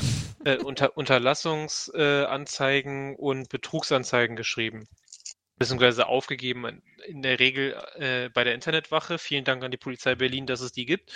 Ähm, und in der Regel musste ich nicht ähm, in irgendeiner Form klar machen, dass dieses wirklich gestohlen ist. Das Einzige, was von der Polizei zurückkam, war in der Regel, naja, können Sie weitere Angaben dazu machen? Also können Sie noch was genauer sagen, wo das weggekommen ist? Können Sie uns noch genauere Angaben zu dem Telefon machen? Wobei ich zum Beispiel E-Mail-Nummern etc. habe ich alles in der Online-Wache angegeben. Aber es kam nie die Frage nach einem nach einem Beweis, sage ich mal, dass äh, dieses Gerät, das ich jetzt zur Anzeige gebracht hat, uns auch wirklich gehörte die Frage kam in der ganzen Zeit, die ich die Anzeigen geschrieben habe, und das waren einige, kam nicht ein einziges Mal. Mhm. Ja gut, aber also, jetzt steht jetzt nun mal hier im Paragraph 7 drin, werden Tatsachen glaubhaft gemacht. Also da sind ja, das, das sagt für mich jetzt erstmal, gut, nachher wird das am Ende des Tages... Warum hast du das Gesetz und ich finde es nicht? Ich habe sogar reingestellt in unseren Regieplan und zwar unter, worüber reden wir denn überhaupt? Zahlen, Daten, Fakten. Ach, da hast du das eingestellt. Da ist die okay, Materialsammlung, das verlinke genau. ich euch auch mal, der Senatsverwaltung für Justiz, Verbraucherschutz und Antidiskriminierung. Ähm, da gibt's einen Bereich, da ist es nämlich die LADG-Drucksache. Und die hat im Abschnitt drei die Vermutungsregelung. Und da sind zwei, zwei Worte drin, wo ich an aber einfach. Warum, hm? Aber warum die, Drucksa warum die Drucksache Weil es noch nicht in dieser Art und Weise, glaube ich, veröffentlicht ist. Es ist noch nicht im Gesetzesblatt erschienen. Deshalb hast du nur den letzten Drucksachenstand, wo es im Senat äh, besprochen wurde, im Abgeordnetenhaus. Du kannst dir auch das Gesetzes- und Verordnungsblatt für Berlin vom 20. Juni darüber angucken. Da hast du dann nämlich das eigentliche Gesetz. Ja, aber jedenfalls Berlin. Äh, Tatsachen glaubhaft gemacht. Also da sind ja zwei Sachen, zwei Wörter drin und ja, wir bräuchten an dieser Stelle ein, ein Und doch, es gilt schon, weil es steht unten da, dieses Gesetz wird am, tritt am Tage nach der Verkündung äh, im Gesetzes- und Verordnungsblatt in Berlin in Kraft. Das, die, das oberste Ding, das du öffnen kannst, ist nämlich das Gesetz- und Verordnungsblatt für Berlin, 76. Jahrgang, Nummer 29, 20. Juni. Also seitdem ist es in Kraft oder von mir aus auch seit dem 21. Stimmt. Aber gut, es hat sich auch da nichts getan von der Besprechung. So, aber Tatsachen und glaubhaft. Also Tatsachen sind ja erstmal auch wieder. Ähm, ja, aber Paragraph 7 sagt aus, sagt lediglich aus, dass, ähm, dass man glaubhaft machen muss, dass ich diesen Verstoß quasi erst widerlegen muss.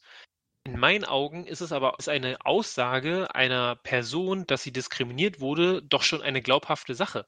Weil wenn wir jetzt sagen, naja, nur weil sie das zur Anzeige bringen, müssen sie mir jetzt noch einen Beweis erbringen, dass das auch wirklich so war, das ist ja Quatsch. Also, wie willst du denn ein Gespräch beweisen? Ähm, und vor allen Dingen, wo kommen wir denn dahin, wenn deine Aussage als Person schon nicht mehr mehr glaubhaft ist? Also, ich macht in meinen Augen so keinen ja, sie kann ja, also ein Zeugenbeweis ist ja auch ein Beweis, der vor Gericht zugelassen wird in, in dieser Art und Weise. Aber ähm, ja, aber damit, damit schließt sich der Kreis. Sobald du eine Aussage machst, dass äh, ein Polizist, ein Feuerwehrmann, wer auch immer dich diskriminiert hat, greift Paragraph 7, weil deine Aussage ist eine glaubhafte Tatsache und somit muss der Poliz Polizist widerlegen, dass das wirklich so stattgefunden hat.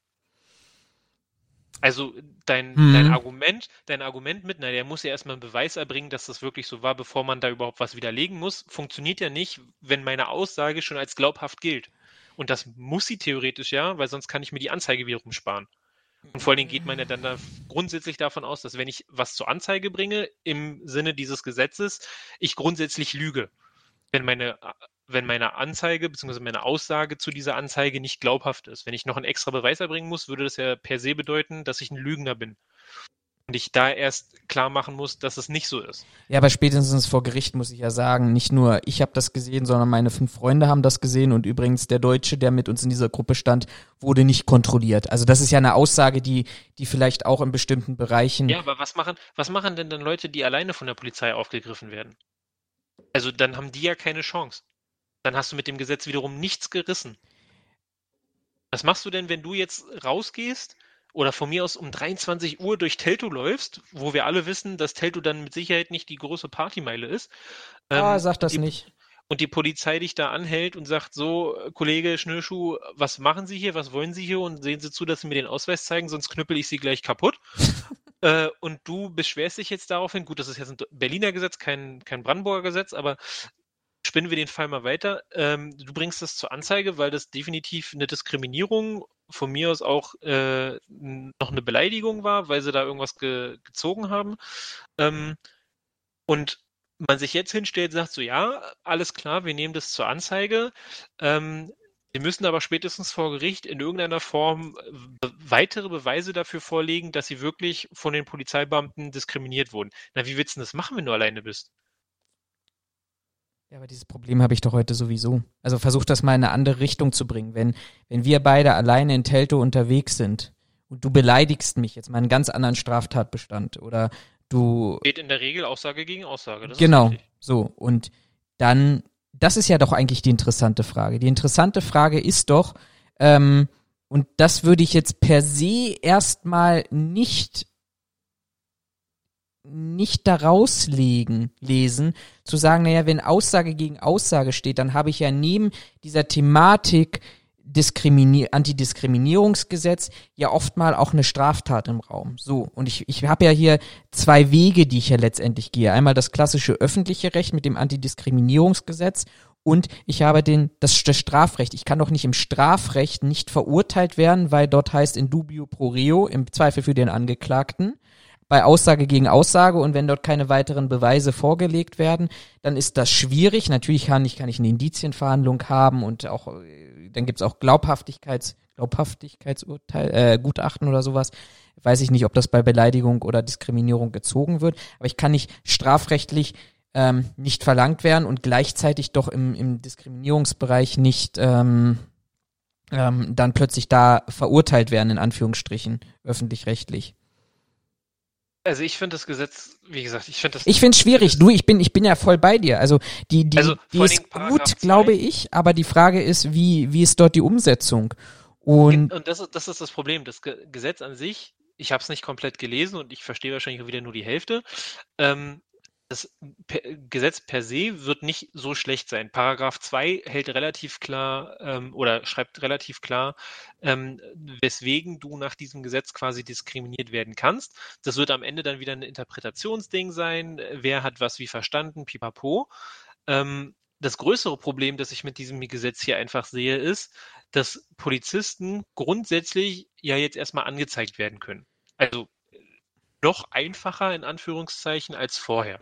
Und ähnlich wie bei den Corona-Soforthilfen bin ich mir 100% sicher, dass es auch hier wieder schwarze Schafe geben wird, die sich das hier zum Anlass nehmen, um eventuell beim Staat Berlin abzukassieren. Denn ist übrigens schon angekündigt worden die Clankriminalität wird das vermutlich ausnutzen. Ja, das sagte selbst die Polizeipräsidentin. Genau, genau. Ähm, weil das Gesetz, für alle, die es nicht gelesen haben oder sich damit nicht beschäftigt haben, ähm, hält nämlich fest, dass nicht der einzelne Beamte ähm, zu, in Regress genommen wird in Form von Schadensersatzforderungen, sondern das Land Berlin. Ähm, das ist auch der eigentliche Aufhänger, warum wir darüber sprechen, weil nämlich Bayern aufgrund dieses Gesetzes gesagt hat, na, also wenn wir jetzt hier auch in Regress genommen werden können, wenn wir zu irgendwelchen Risikospielen, Demonstrationen unsere Einsatzkräfte zu euch schicken und wir am Ende dafür zahlen müssen, dass die für euch arbeiten, dann schicken wir keine Leute mehr. Da hatte, hatte Berlin auch gleich gesagt, nein, nein, die einzigen, die nach diesem Gesetz quasi ähm, ja zum Schadensersatz aufgefordert werden können, ist Berlin. Und selbst wenn ein bayerischer, ein hessischer oder sonst welcher Polizist in Berlin seinen Dienst tut, in Form von, ich sag mal, Amtshilfe oder Nachbarschaftshilfe, ähm, und es kommt zu einem solchen Fall, dann ist trotzdem das Land Berlin ähm, derjenige, der dann dafür zahlen muss.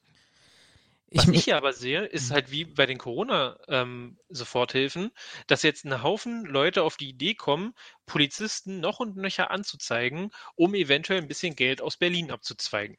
Punkt eins. Punkt zwei ist, wie du selber schon mal gesagt hast in einem unserer Podcasts, unsere Gerichte ähm, also bei denen ist jetzt nicht der Sommerurlaub ausgebrochen. Ganz im Gegenteil, die sind überlastet noch und nöcher.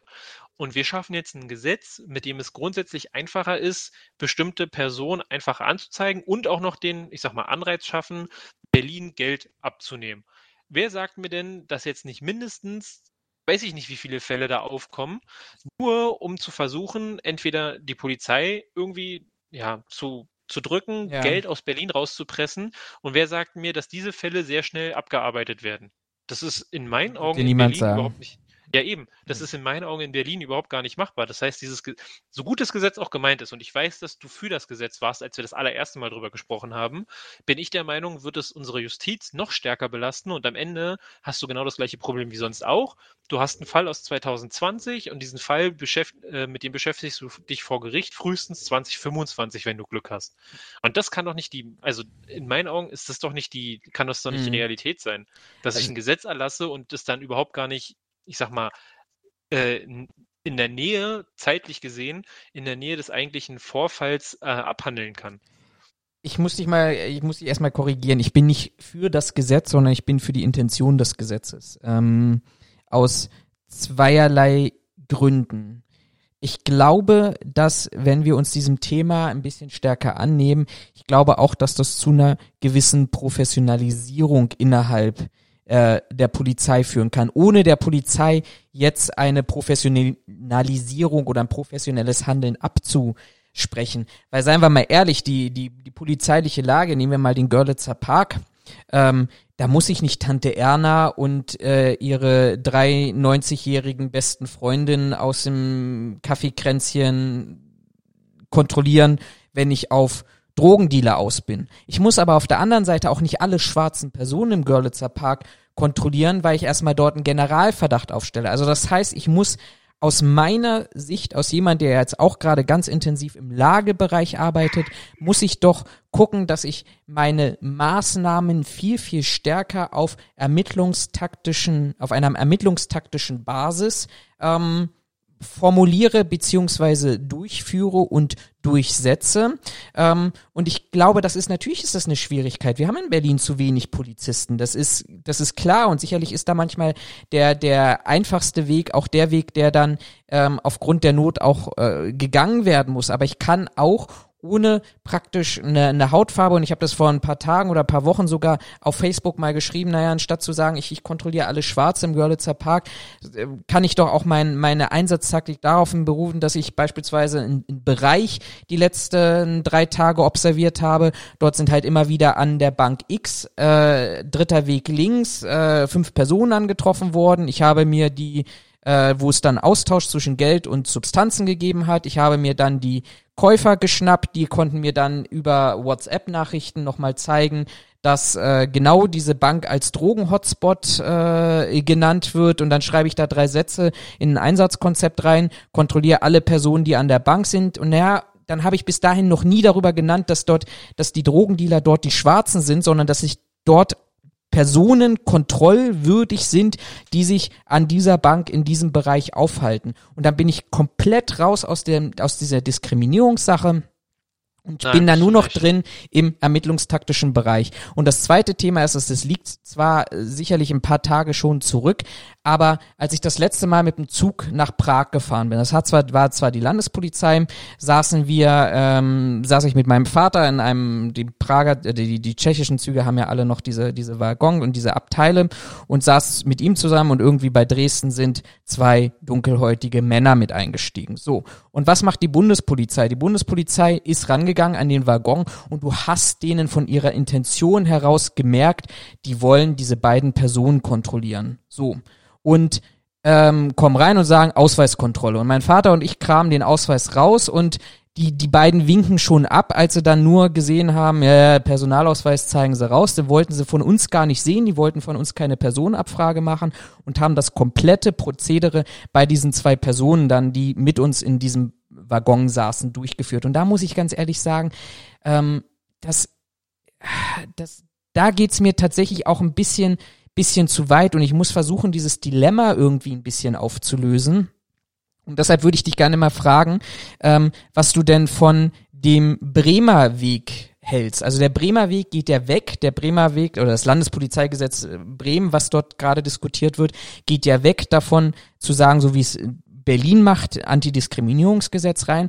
Bremen sagt, okay, unsere Polizei behält die Befugnisse bei, ähm, die sie jetzt haben, auch kriminalitätsbelastete Orte, ohne ähm, äh, Anlass, dort praktisch Kontrollen durchzuführen von allen Personen, die sich an diesen kriminalitätsbelasteten Orten ähm, aufhalten. Aber wenn ich an so einem Ort zukünftig Kontrollen durchführe als Polizeibeamter, muss ich eine Kontrollquittung ausgeben wo ich dann danach, wenn da nicht unbedingt, das interpretiere ich jetzt an dieser Stelle, daraus sowieso, weiß ich nicht, weil er zum Haftbefehl ausgeschrieben wurde oder irgendwelche Straftaten an diesem Ort begangen hat, wo dann ein Kontrollgrund draufstehen muss. Meinst du in dieser ganzen Diskussion, die wir führen, ob ist das nicht vielleicht so ein Mittelweg zu sagen, ich ich mache meine Maßnahmen ein bisschen transparenter, weil ich glaube, am Ende des Tages geht es nur darum, um Transparenz der Maßnahmen.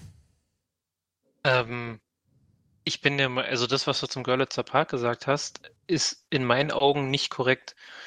Wenn ich mich nicht ganz irre, und das wird nicht offiziell veröffentlicht, da müsste man ähm, Polizisten fragen, ist in meinen Augen, wenn ich mich nicht irre, der Görlitzer Park ein kriminalitätsbelasteter Ort.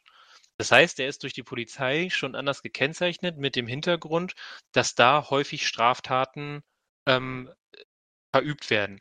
Und diese kriminalitätsbelasteten Orte ist, glaube ich, auch im ASOC Berlin festgehalten, ähm, erlauben eine unabhängige oder eine verdachtsunabhängige Kontrolle, weil es ein, äh, weil es ein kriminalitätsbelasteter Ort ist. Ähm, die Idee, die du oder das, das Szenario, das du aufgemacht hast, ist eine schöne Idee, aber so läuft es in der Realität nicht ab. Und ich bin auch der Meinung, dass es einem äh, Lagebeurteilenden, der irgendwo in einem, äh, in einem Büro sitzt und die Lage beurteilen soll, überhaupt nichts, also dem, dem bringt das Gesetz überhaupt nichts, sondern du musst das Gesetz in meinen Augen für die machen, die auf der Straße stehen und die Kontrolle durchführen müssen. Weil das sind nämlich am Ende die Gelackmeierten. Ähm, weil wenn der Görlitzer Park ein kriminalitätsbelasteter Ort ist, mal davon ausgehend, dass das, was ich gerade gesagt habe. Das stimmt, stimmt. übrigens, ich habe es parallel nebenbei angeguckt. Ah, okay, gut, habe ich es doch noch richtig im Kopf und Sie haben es nicht geändert. Ähm, dann bedeutet das ja aber, der, der äh, Görlitzer Park ist schon, wie du es gesagt hast, einer, ein besonderer Ort. Du hast es jetzt an der Bank festgemacht, finde ich, wäre ein bisschen klein gefasst, aber der Görlitzer Park an sich ist schon ein Ort, der besonders kriminalitätsbelastet ist. Das weiß man auch, das kann man, gehe ich mal ganz stark von aus, auch nachweisen. Und jetzt darf man dort Kontrollen durchführen, ähm, um quasi festzustellen, ob das immer noch so ist, beziehungsweise zu vorbeugenden Maßnahmen, was auch immer. Aber da muss ich doch alle kontrollieren. Da darf ich mir doch nicht einzelne Warum? Personengruppen raussuchen. Warum? Du hast ja, du hast ja ein, ein typisches Täterbild und dieses Täterbild versuchst du äh, ja abzugreifen. Genau, Also und da warum- sage ich, da brauche ich eine Lageeinschätzung.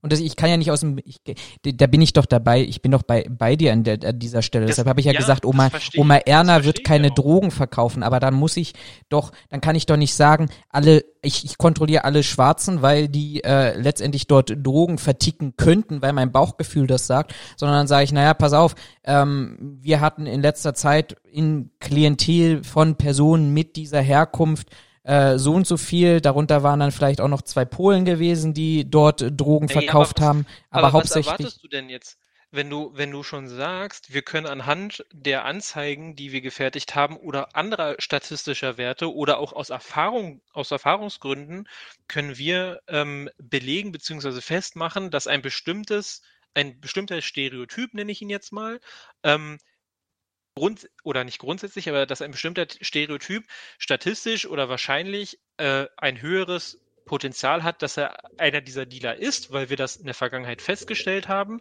Warum soll ich denn dann als Beispiel einen weißen Mitteleuropäer kontrollieren, wenn das überhaupt nicht meinem Täterprofil entspricht? Dann ist es doch klar, dass wenn ich jetzt, um das Beispiel mal aufzugreifen, wenn ich weiß, es ist ein Afghane, also weiß ich nicht, ein maximal pigmentierter, um mal ko politisch korrekt zu sein, Colored People und- heißt das. und das sind, ähm, äh, also das, das, das, ist ein, das ist ein farbiger.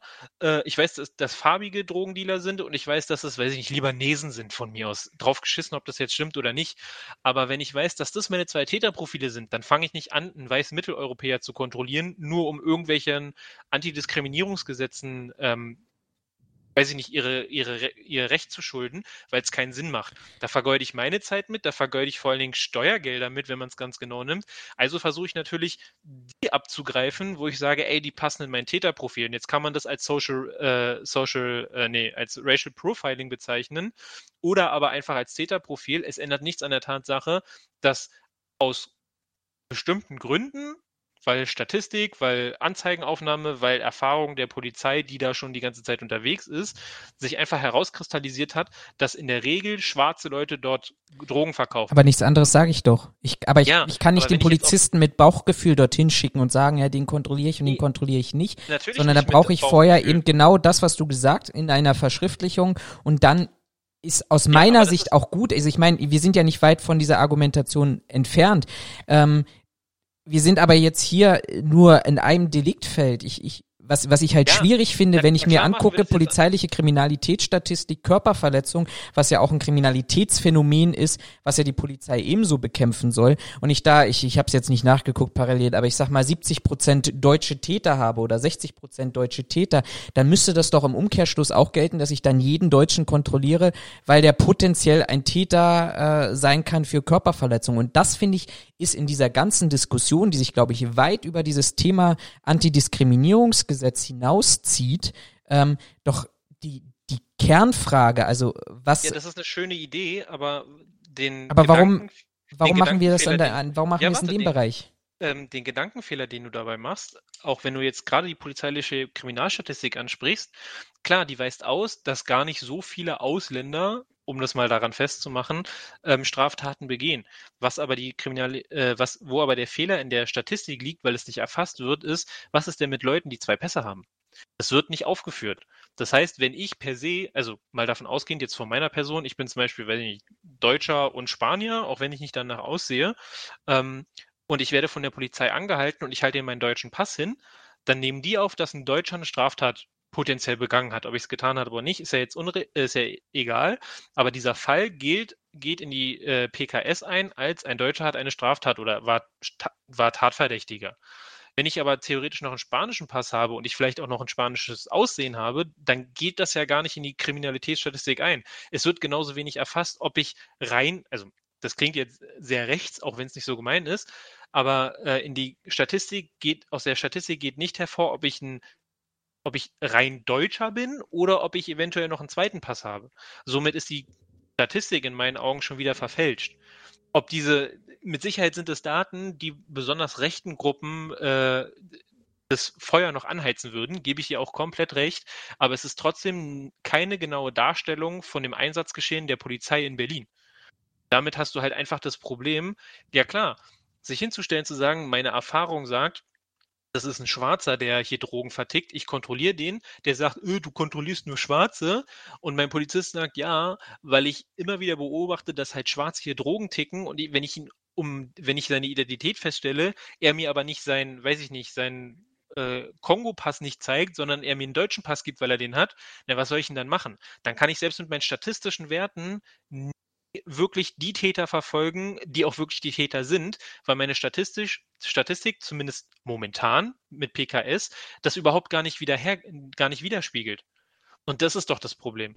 Also da muss ich mich doch auf irgendeinen Erfahrungswert oder irgendwas, was ich nicht unbedingt messen kann, beziehungsweise was ich nicht darstellen kann aktuell, muss ich mich doch auf irgendwas anderes verlassen. Und in dem Fall hast du das, hast du dann halt genau dieses Ding, dass wenn ich sage, okay, äh, Görlitzer Park. Was sind hier so unsere Stereotypen, die hier dealen? Naja, das ist ein Libanese, das ist ein Chinese, der hier äh, seine Zigaretten verkauft oder auch von mir aus eine asiatisch aussehende Person und dazu auch noch Schwarze, die hier häufig antreffen. Naja, auf welcher Statistik willst du denn jetzt noch ähm, ausführen, dass das statistisch gesehen auch wirklich gerechtfertigt ist, was die machen? Deshalb sage ich ja, was, deshalb sage ich ja, was, was schwierig ist Deshalb sage ich ja, was, was, was schwierig ist, aber ich muss die Polizei letztendlich auch durch Ressourcen meiner Meinung nach ermächtigen, tatsächlich gezielt ermitteln zu können. Ich glaube, ja, natürlich ja, ist das, ist das Bauchgefühl Fall. da. Natürlich aber ist, ist das Bauch. Eine, aber ist es nicht eine gezielte Ermittlung, wenn drei Polizisten dastehen, die seit 20 Jahren nichts anderes machen als Görlitzer Park? Ist jetzt übertrieben. Aber wenn ich da drei Polizisten stehen habe, die seit 30 Jahren Görlitzer Park machen und ich frage die, ey Jungs, wir machen heute mal Kontrolle von Drogendealern, ähm, schaut mal nach. Naja, dann ist es doch, also dann ermitteln Nee, ist es nicht, weil ich, nee, weil die Ermittlung ist ja nicht die Kontrolle, sondern die Ermittlung ist zu sagen, ich, ich richte zielgesetzt an ein Subjekt, ähm, richte ich meine Maßnahmen aus. Ich nenne ich, ich, ich weiß nicht, ob ich mich da richtig ausdrücken kann. Ich meine, ich, ich, ich möchte doch auch nicht, dass die Polizei bei mir an der Tür klingelt und mir die Frage stellt, Sie haben Internetanschluss? Ja. Sie sind Single? Ja. Sie sind männlich? Ja. Sie sind um die 30? Ja. Oh, wir beschlagnahmen mal Ihren PC, weil Sie zumindestens laut unserer Statistik und unserer Erfahrungswerte in das Tatmuster jemanden reinpassen, der äh, Kinderpornos äh, und Deutscher vielleicht auch noch, der Kinderpornos äh, auf seinem Laptop hat. Wir beschlagnahmen einfach mal Ihren PC und ich glaube, diese ganze diese ganze Thematik, ich bin ich, ich Bauchgefühl, Ermittlungs Erfahrung oder ähnliches wird, glaube ich, zumindestens für mich genau an diesen Beispielen wird das einfach obsolet, weil ich glaube, wenn jeder von uns in dieser Situation selber drin ist, dass die Polizei klingelt, weil du als Deutscher diesmal vielleicht irgendwie in das Profil irgendeiner anderen Straftat reinfällst, ich weiß nicht, ob wir das so gut fänden würden an dieser Stelle oder nicht auch danach rufen würden und sagen würden, ja, nur gut, ich passe vielleicht in ihre Statistik rein. Das mag ich an dieser Stelle vielleicht mal annehmen, aber ähm, welche Beweise haben sie denn gegen mich? Also auf welcher Basis führen sie das denn durch? Und da würden wir jetzt, glaube ich, keiner von uns damit zufrieden geben, wenn wir sagen, naja, das ist, äh, das ist Erfahrung. Da, da sind wir, glaube ich, ganz, ganz stark in, in dem US-amerikanischen Bereich, wo es ja letztendlich viele dieser Sachen, die in den letzten Wochen passiert sind oder grundsätzlich seit Jahren passieren, genau diese, diese Argumentation treffen. Ähm, weiß, also ich glaube, ich glaube nicht, dass das so laufen würde, einfach mit dem Hintergrund, dass man in meinen Augen zwischen einem Bauchgefühl und einer Erfahrung, einer dienstlichen Erfahrung unterscheiden muss. Das ist ähnlich wie bei uns. Du gehst ja auch nicht äh, in, weiß ich nicht, zum Beispiel in den Laden rein und denkst dir, okay, hier ist sowieso alles scheiße. Ähm, per se machen wir jetzt hier sicherheitstechnisch alles neu und alles von Anfang mit sofort neuem Dienstleister, sondern du gehst aus Erfahrung heraus ja auch in den Laden rein, guckst dir an, was quasi der Ist-Bestand ist, lässt dir Informationen dazu geben und sagst, alles klar, mit meiner Erfahrung kann ich abschätzen, dass das und das hängen bleiben kann, das müssen wir leicht anpassen und ansonsten sind wir hier tippitoppi aufgestellt. Ich glaube, da, also weißt du, du, in meinen Augen ist zumindest in solchen Fällen und auch bei uns als Beispiel, für mich ist Bauchgefühl nicht gleich Erfahrung, sondern wenn ja. ich halt, also wenn ich bestimmte, wenn ich bestimmte äh, äh, ähm, Erfahrungen, bestimmte Eindrücke, bestimmte Ereignisse ähm, mitgemacht habe, prägen die ja in gewissen, in gewisser Weise mein, mein, ähm, mein Horizont oder auch meine Denkweise. Im Endeffekt, ich weiß nicht, ob du das auch machst, aber wenn ich auf ein Veranstaltungsgelände gehe, also zum Beispiel hier O2 Arena ehemals, das erste, was ich mache, ist, wo sind die Notausgänge, wo sind die, äh, wo sind die, die Löschmittel, wo hängen Kameras? Nicht, weil ich mich, weil ich Angst davor habe, irgendwie, dass mir was passiert oder ich mich besonders sicher fühlen will, sondern einfach aus der Erfahrung oder aus dem Trott heraus, du kümmerst dich sowieso immer um so eine Scheiße, guckst dir das mal an, wie das hier ist. Also du schaffst quasi einen neuen Erfahrungswert, um damit dann arbeiten zu können. Und ich finde, das ist bei der Polizei hier das Gleiche. Also ich glaube nicht, dass ein Polizist auf die Idee kommt, von wegen, ey, da hinten läuft ein Schwarzer, den kontrollieren wir jetzt mal, weil meine Nase juckt gerade und immer wenn meine Nase juckt, kriege ich einen Dealer. Du, ich will ja jetzt hier auch gar nicht, und das soll auch an dieser Stelle gar nicht rüberkommen, äh, auch wenn ich da oft genug bezeichnet wurde, wobei ich echt froh bin. Es gab letzte Woche eine Pressemeldung, äh, dass man auch derjenigen Gewerkschaft, die das zugelassen hat und mir übrigens immer noch nicht geantwortet hat darauf, dass ich ihr Sammelbecken von äh, Antidemokraten unter ihrem Post, was ich glaube ich vor zwei Wochen in der vorletzten Folge ähm, mal erwähnt hatte oder mal stärker ähm, dargestellt hatte, ähm, dass da einige Vorstandsmitglieder dem rechtsextremen Spektrum zugeordnet werden, was ich übrigens extrem beängstigend finde. Aber jemand, ich, jemand hat behauptet, dass du ein dass, du, dass deine Seite oder dein Kommentar ein Sammelbecken für, Nein, nein, nein, nein, nein. Ich, wir hatten doch darüber gesprochen, dass ich doch vor, äh, im Hintergrund dieses randalierenden Mobs und man müsste die, die, die Linken doch einfach äh, ne, weg und das war eine Ach, das Ding, das Ding. Genau, ja, und, und da hatte ich ja dann dieser entsprechenden Gewerkschaft auch geschrieben, dass ich es sehr beängstigend finde, sogar mehrfach, äh, dass das ein Sammelbecken ist und dass ich mich dort auch persönlich beleidigt und angegriffen fühle und dass er doch da eine gewisse Verantwortung des Erstellers gebe. Und äh, da gab es letzte Woche ein, ich glaube, es war sogar eine kleine Anfrage, die diese Personen auch im rechten Milieu zumindestens verorten. Jetzt war okay. gerade, glaube ich, mein Mikro weg gewesen oder nicht? Ich weiß es nicht. Nee, nee, ich habe dich, ich hab dich gehört. Okay.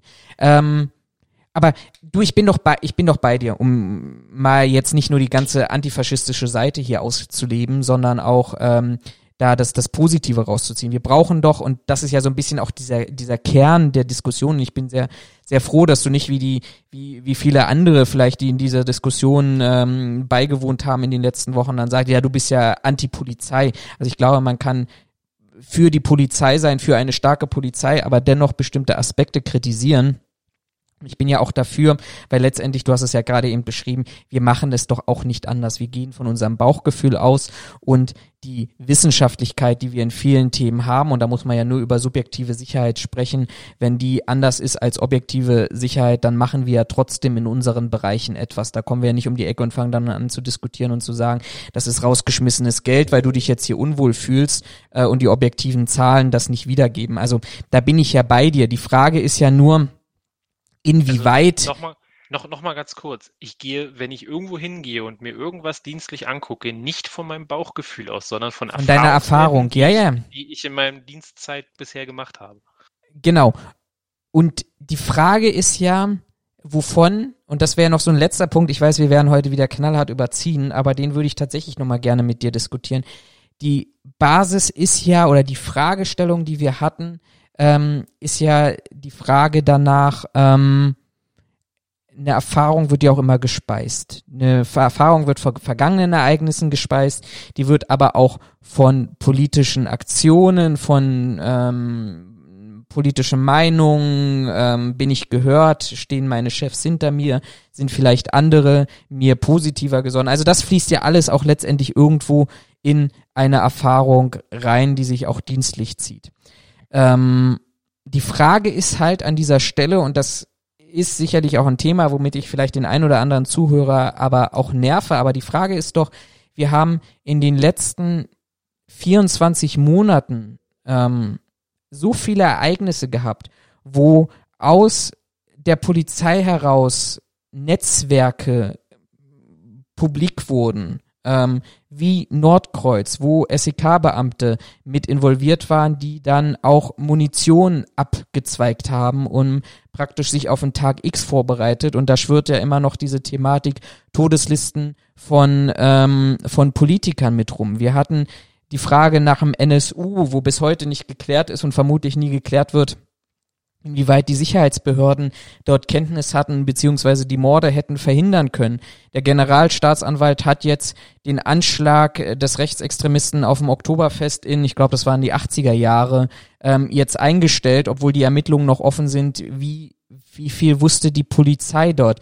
Wir haben NSU 2.0, wo aus dem Frankfurter Polizeirevier heraus Drohfaxe an eine NSU-Anwältin geschickt wurden, mutmaßlich von Polizisten, wobei bei dieser Ermittlung auch äh, ein, ein rechtsextremes Netz, eine rechtsextreme WhatsApp-Gruppe geöffnet wurde, äh, festgestellt wurde, wo eben auch solche Sachen publik wurden. Wir hatten jetzt die Gruppe S in NRW letztes Jahr, wo Polizeibeamte ähm, tatsächlich ja ähm, auch im, im rechtsextremen Milieu unterwegs waren und sich auch dort auf den Tag X vorbereitet haben. Wir haben in Sachsen Polizeischüler, die suspendiert wurden und, und letztendlich auch rausgeschmissen wurden, ähm, die ähm, in ihrer Freizeit äh, den Hitlergruß zeigen und rechtsextremistische Musik hören. Also das alles sind ja für mich zumindestens, weshalb ich auch so sensibel mit diesem Thema umgehe, weil ich mich schon frage, welche Einstellung, welche Motivation gibt es in Teilen der Polizei und ich will auch gar nicht sagen, diese, diese Motivation betrifft alle Polizeibeamte. Um Gottes Willen, das will ich gar nicht sagen, aber wir hatten die Diskussion auch gehabt,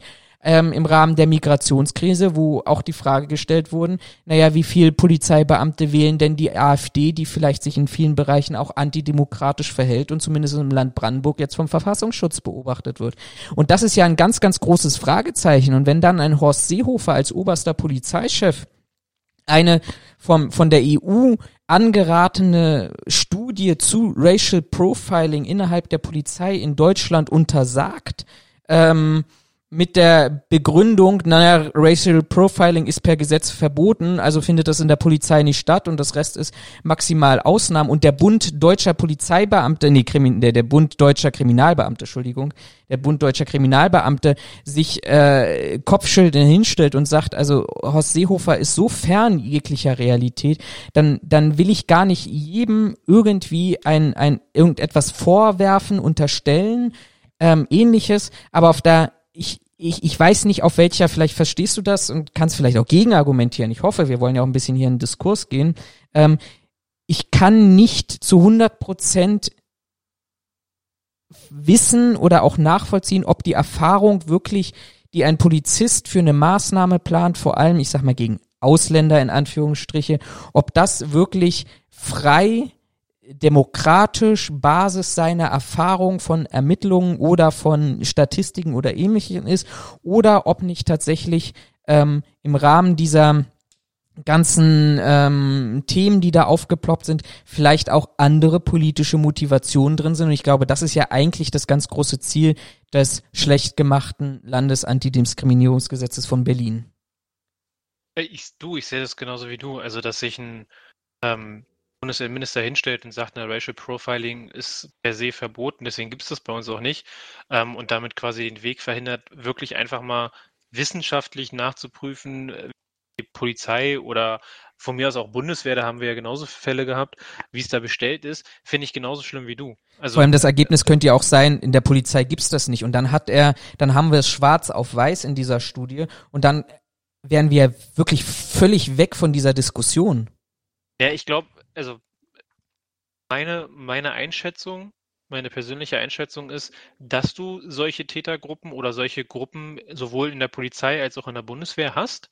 Ganz klar. Also das haben in meinen Augen die letzten Enthüllungen auch gezeigt, dass es da solche Tendenzen und von mir aus, also nicht nur Tendenzen, sondern mit Sicherheit auch feste Gruppen gibt, die, ähm, ich sag mal, für einen, für einen Staatsdiener in meinen Augen äh, falsche äh, ja, falsche Gedanken beziehungsweise äh, eine, äh, eine falsche äh, Richtung eingeschlagen haben. Ich gehe fest davon aus, dass es die gibt. Jetzt kann man scherzhaft sagen, ist ja auch ein Querschnitt der Gesellschaft.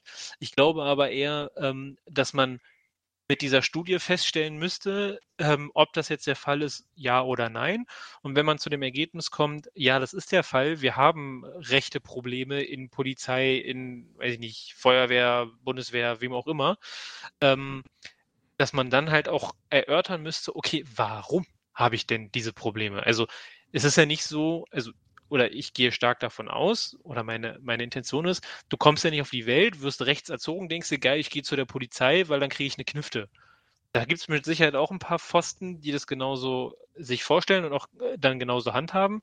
Aber ich glaube nicht, dass der Großteil der Personen, die jetzt da, ich sag mal, unter Verdacht stehen würden, ähm, so äh, quasi dahin gekommen sind, sondern ich glaube, das ist schon in gewisser Art und Weise ein Entwicklungsprozess.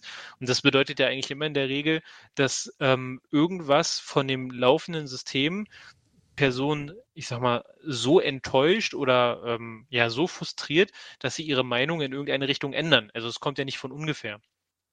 Ähm, und ich glaube, da müsste man dann halt den Fokus drauf legen. Wie gesagt, ich sage nicht, dass die Polizei komplett rechtschaffend ist. Es gibt überall schwarze Schafe, auch bei denen. Ähm, ich finde es auch gut, dass das entdeckt wird, beziehungsweise auch aufgedeckt wird und dass man in meinen Augen noch zu wenig dagegen tut, weil gerade bei Polizei in meinen Augen das überhaupt nicht dahin passt, dass ich Leute habe, die rechtsextrem sind oder die von mir aus rechts eingestellt sind, wie auch immer. Ähm, jeder darf seine Meinung haben, aber als Staatsdiener muss ich nun mal einfach in einer gewissen Richtung folgen und da kann es nicht sein, dass sie sich hinstellen und am besten noch staatszersitzend sind. Das funktioniert in meinen Augen nicht. Ähm, da müsste man auf jeden Fall was machen und ich finde auch, dass Horst Seehofer da definitiv den falschen Weg geht und, zu, äh, und sagt, nee, wir machen so eine, ähm, so eine Studie nicht. Mit Sicherheit nicht, weil er, also klar, offiziell sagt er, weil es ein Gesetz gibt, das es verbietet, das heißt, das ist nicht unser Problem. Ähm, ich glaube aber viel eher, dass er einfach die große Angst hat, dass in dieser Studie rauskommen wird, ähm, dass es rechte Tendenzen oder rechte Gruppen in verschiedenen ähm, Staatsbehörden oder in verschiedenen Behörden gibt und dass er dann einfach ein großes Problem hat und das will er halt nicht wahrhaben. Ähm, von daher, ähm, ja, wie gesagt, also ich bin dafür, lasst uns diese Studie machen. Ähm, alle über einen Kamm scheren hatten wir ja schon, äh, ist halt nicht der richtige nee, Weg. bin ich ja auch nicht dafür. Nee, nee, war jetzt auch so nicht gemeint. Ähm, man müsste, wie gesagt, in meinen Augen dann aber halt auch einfach erörtern, wo kommt dieses Problem her? Was ist die Ursache? Weil Genau. die Symptome bekämpfen, wie in der Medizin, bringt mir halt nichts, wenn ich nicht weiß, was die Krankheit verursacht. Ähm, und ich glaube, das, das müsste man dann halt nachgelagert anschließen. Und ich glaube, das wird ziemlich wenig gemacht dass man wirklich sich mal vernünftig damit beschäftigt, okay, auch bei der Bundeswehr jetzt, ja, wir wollen den Fall aufarbeiten. Wie konnte es sein, dass der durchgerutscht ist? Ja, mag ja sein, dass der diese Tendenzen vorher schon hatte oder dieses Gedankengut. Was machen wir denn aber mit Leuten, die sich innerhalb der Bundeswehr radikalisiert haben, aufgrund irgendwelcher Missstände, aufgrund irgendwelcher, weiß ich nicht, falschen Dienstvorschriften oder was auch immer. Also diese Ursachenforschung wird in meinen Augen zu wenig betrieben, um dieses Problem, diesem Problem Herr zu werden. Finde ich sehr, sehr schade könnte in Hinblick auf die Zeit unser Fazit hier raus aus dieser Diskussion sein, dass wir sagen, auch hinsichtlich des Antidiskriminierungsgesetzes oder der anderen Bestrebungen, die gerade durchgeführt werden, dass wir erst die Schuhe angezogen haben und dann die Hose, dass wir heute eigentlich gar nicht wissen, einfach weil es keine äh, Studien gibt. Wir können jetzt nochmal ausführen, dass nach 70 Jahren jetzt äh, im letzten Jahr das erste Mal an der Uni Bochum, glaube ich, eine Studie in Auftrag gegeben wurde zu Polizeigewalt in Deutschland, weil man auch dieses Thema ja 70 Jahre lang nicht angefasst hat. Ähm, also könnte es könnte jetzt unser Fazit für heute sein, dass wir sagen, wir haben jetzt erst die Schuhe angezogen, weil wie du sagst, wir jetzt Symptome bekämpfen, von denen wir eigentlich gar nicht wissen, existieren die überhaupt? Gibt es die überhaupt in in, innerhalb der Polizei und dass man vielleicht sinnvollerweise hätte rangehen können und sagen sollen, okay, wir, wir ähm, schauen uns erstmal an, welche Tendenzen haben wir, wissenschaftlich, extern, unabhängig. Das wäre ja auch noch ein Punkt, aber das, dieses Fass will ich ja gar nicht aufmachen. Was passiert denn eigentlich, wenn die Polizei gegen die Polizei ermittelt? Ähm, ist da nicht viel sinnvoller, einen Polizeibeauftragten zu haben, der unabhängig von sämtlichen Abhängigkeitsverhältnissen, auch Staatsanwaltschaft und Polizei sind ja in, in gewisser Form abhängig. Ähm, aber das, das Fass will ich heute Abend gar nicht mehr aufmachen, aber dass wir vielleicht gesagt, dass es vielleicht sinnvoll gewesen wäre, auch für den Berliner Weg zu sagen, okay, jetzt gucken wir doch erstmal, ob wir ein Problem haben, entwickeln daraus Maßnahmen, ähm, dass wir letztendlich PDCA-Zyklus ist ja der, der, der Klassiker, dass ich auch regelmäßig überprüfe anhand von bestimmten Mechanismen, Radikalisierungstendenzen, Hinweismanagement etc., ähm, dass ich gucke, selbst wenn ich jetzt kein Problem habe, dass ich das auch in der Zukunft nicht bekomme und erst wenn ich ein Problem hätte, dass ich dann vielleicht eine bessere Rechtsgrundlage, Gesetze geschaffen hätte, die das alles verhindern sollen? Ähm, würde ich dir durchaus zustimmen, ja. Also das Problem wird mit Sicherheit nicht von Anfang an so gewesen sein, dass wir erst Schuhe und dann Hose angezogen haben. Aber äh, das ist halt ähm, wie so oft, wenn man bestimmte Missstände einfach eine Zeit lang nicht beobachtet, dann äh, vers äh, verselbstständigen die sich. Und ja, ich würde dir durchaus zustimmen, dass man da einfach lange Zeit weggeguckt hat und jetzt einfach vor einem massiven Problem steht. Würde ich dir zustimmen. Sehr so. schön, dann war's und bevor das. Wir, warte, warte, nein, nein, nein. nein. Und bevor wir jetzt Feierabend machen, ähm, noch die schnelle Anekdote, die ich vorhin schon versprochen hatte.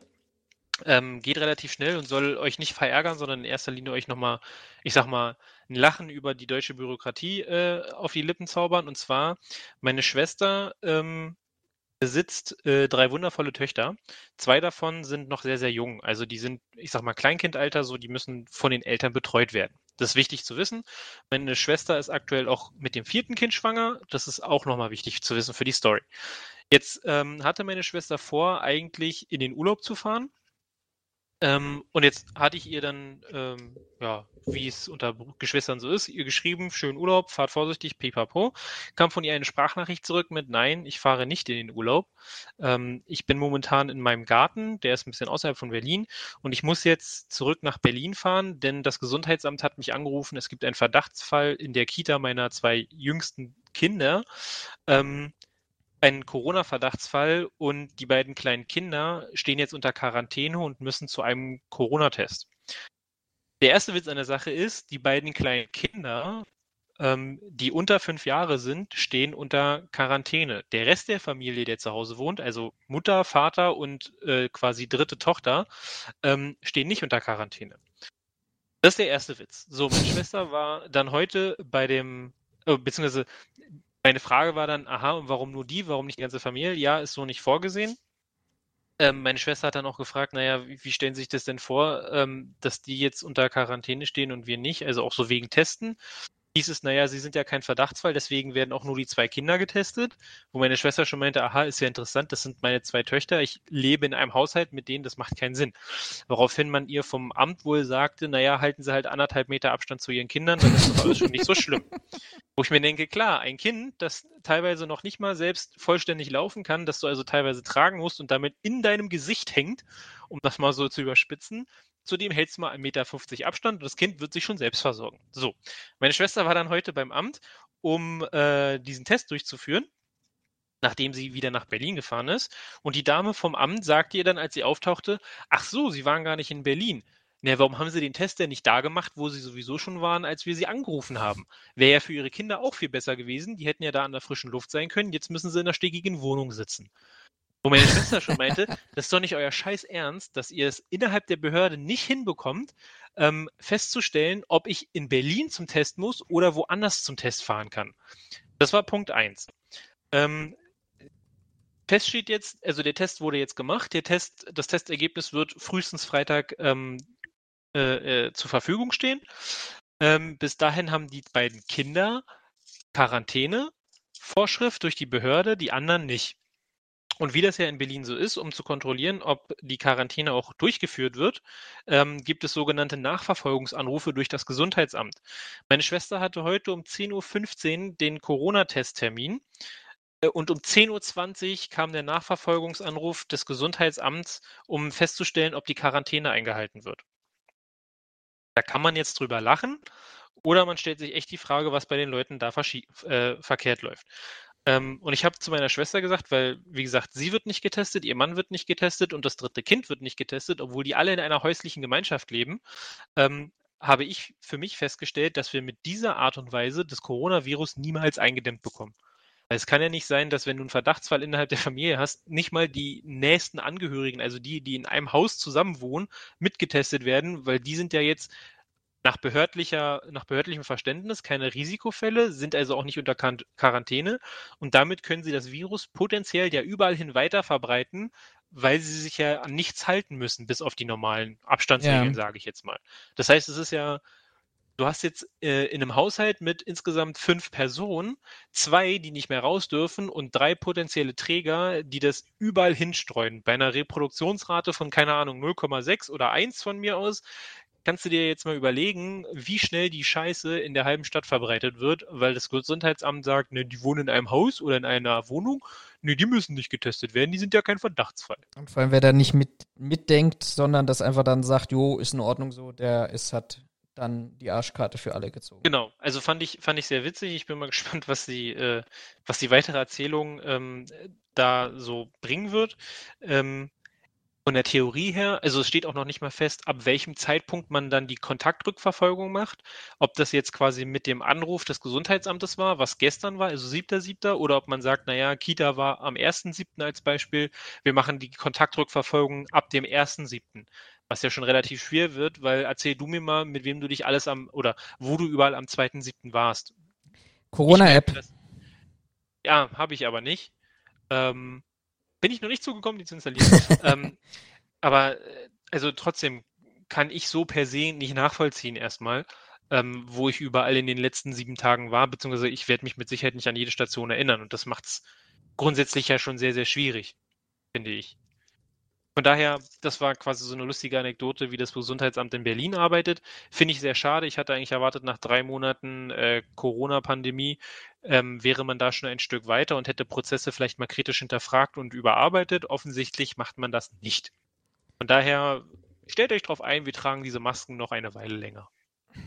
Von daher bleibt mir an dieser Stelle auch tatsächlich nicht viel übrig, als euch äh, zu wünschen, dass ihr gesund seid und bleibt, hoffentlich. Wenn nicht, habt ihr jetzt ganz, ganz, ganz viel Zeit, 14 Tage lang, alle unsere Podcast-Folgen, die ihr auf YouTube, Spotify, Apple Music, äh, Google Podcast und sonstigen kleinen Nischenbereichen äh, findet, anzuhören. Ähm, lasst einen Kommentar da, lasst uns ein Like da, gebt uns einen Daumen hoch, folgt uns, wo immer man uns folgen kann.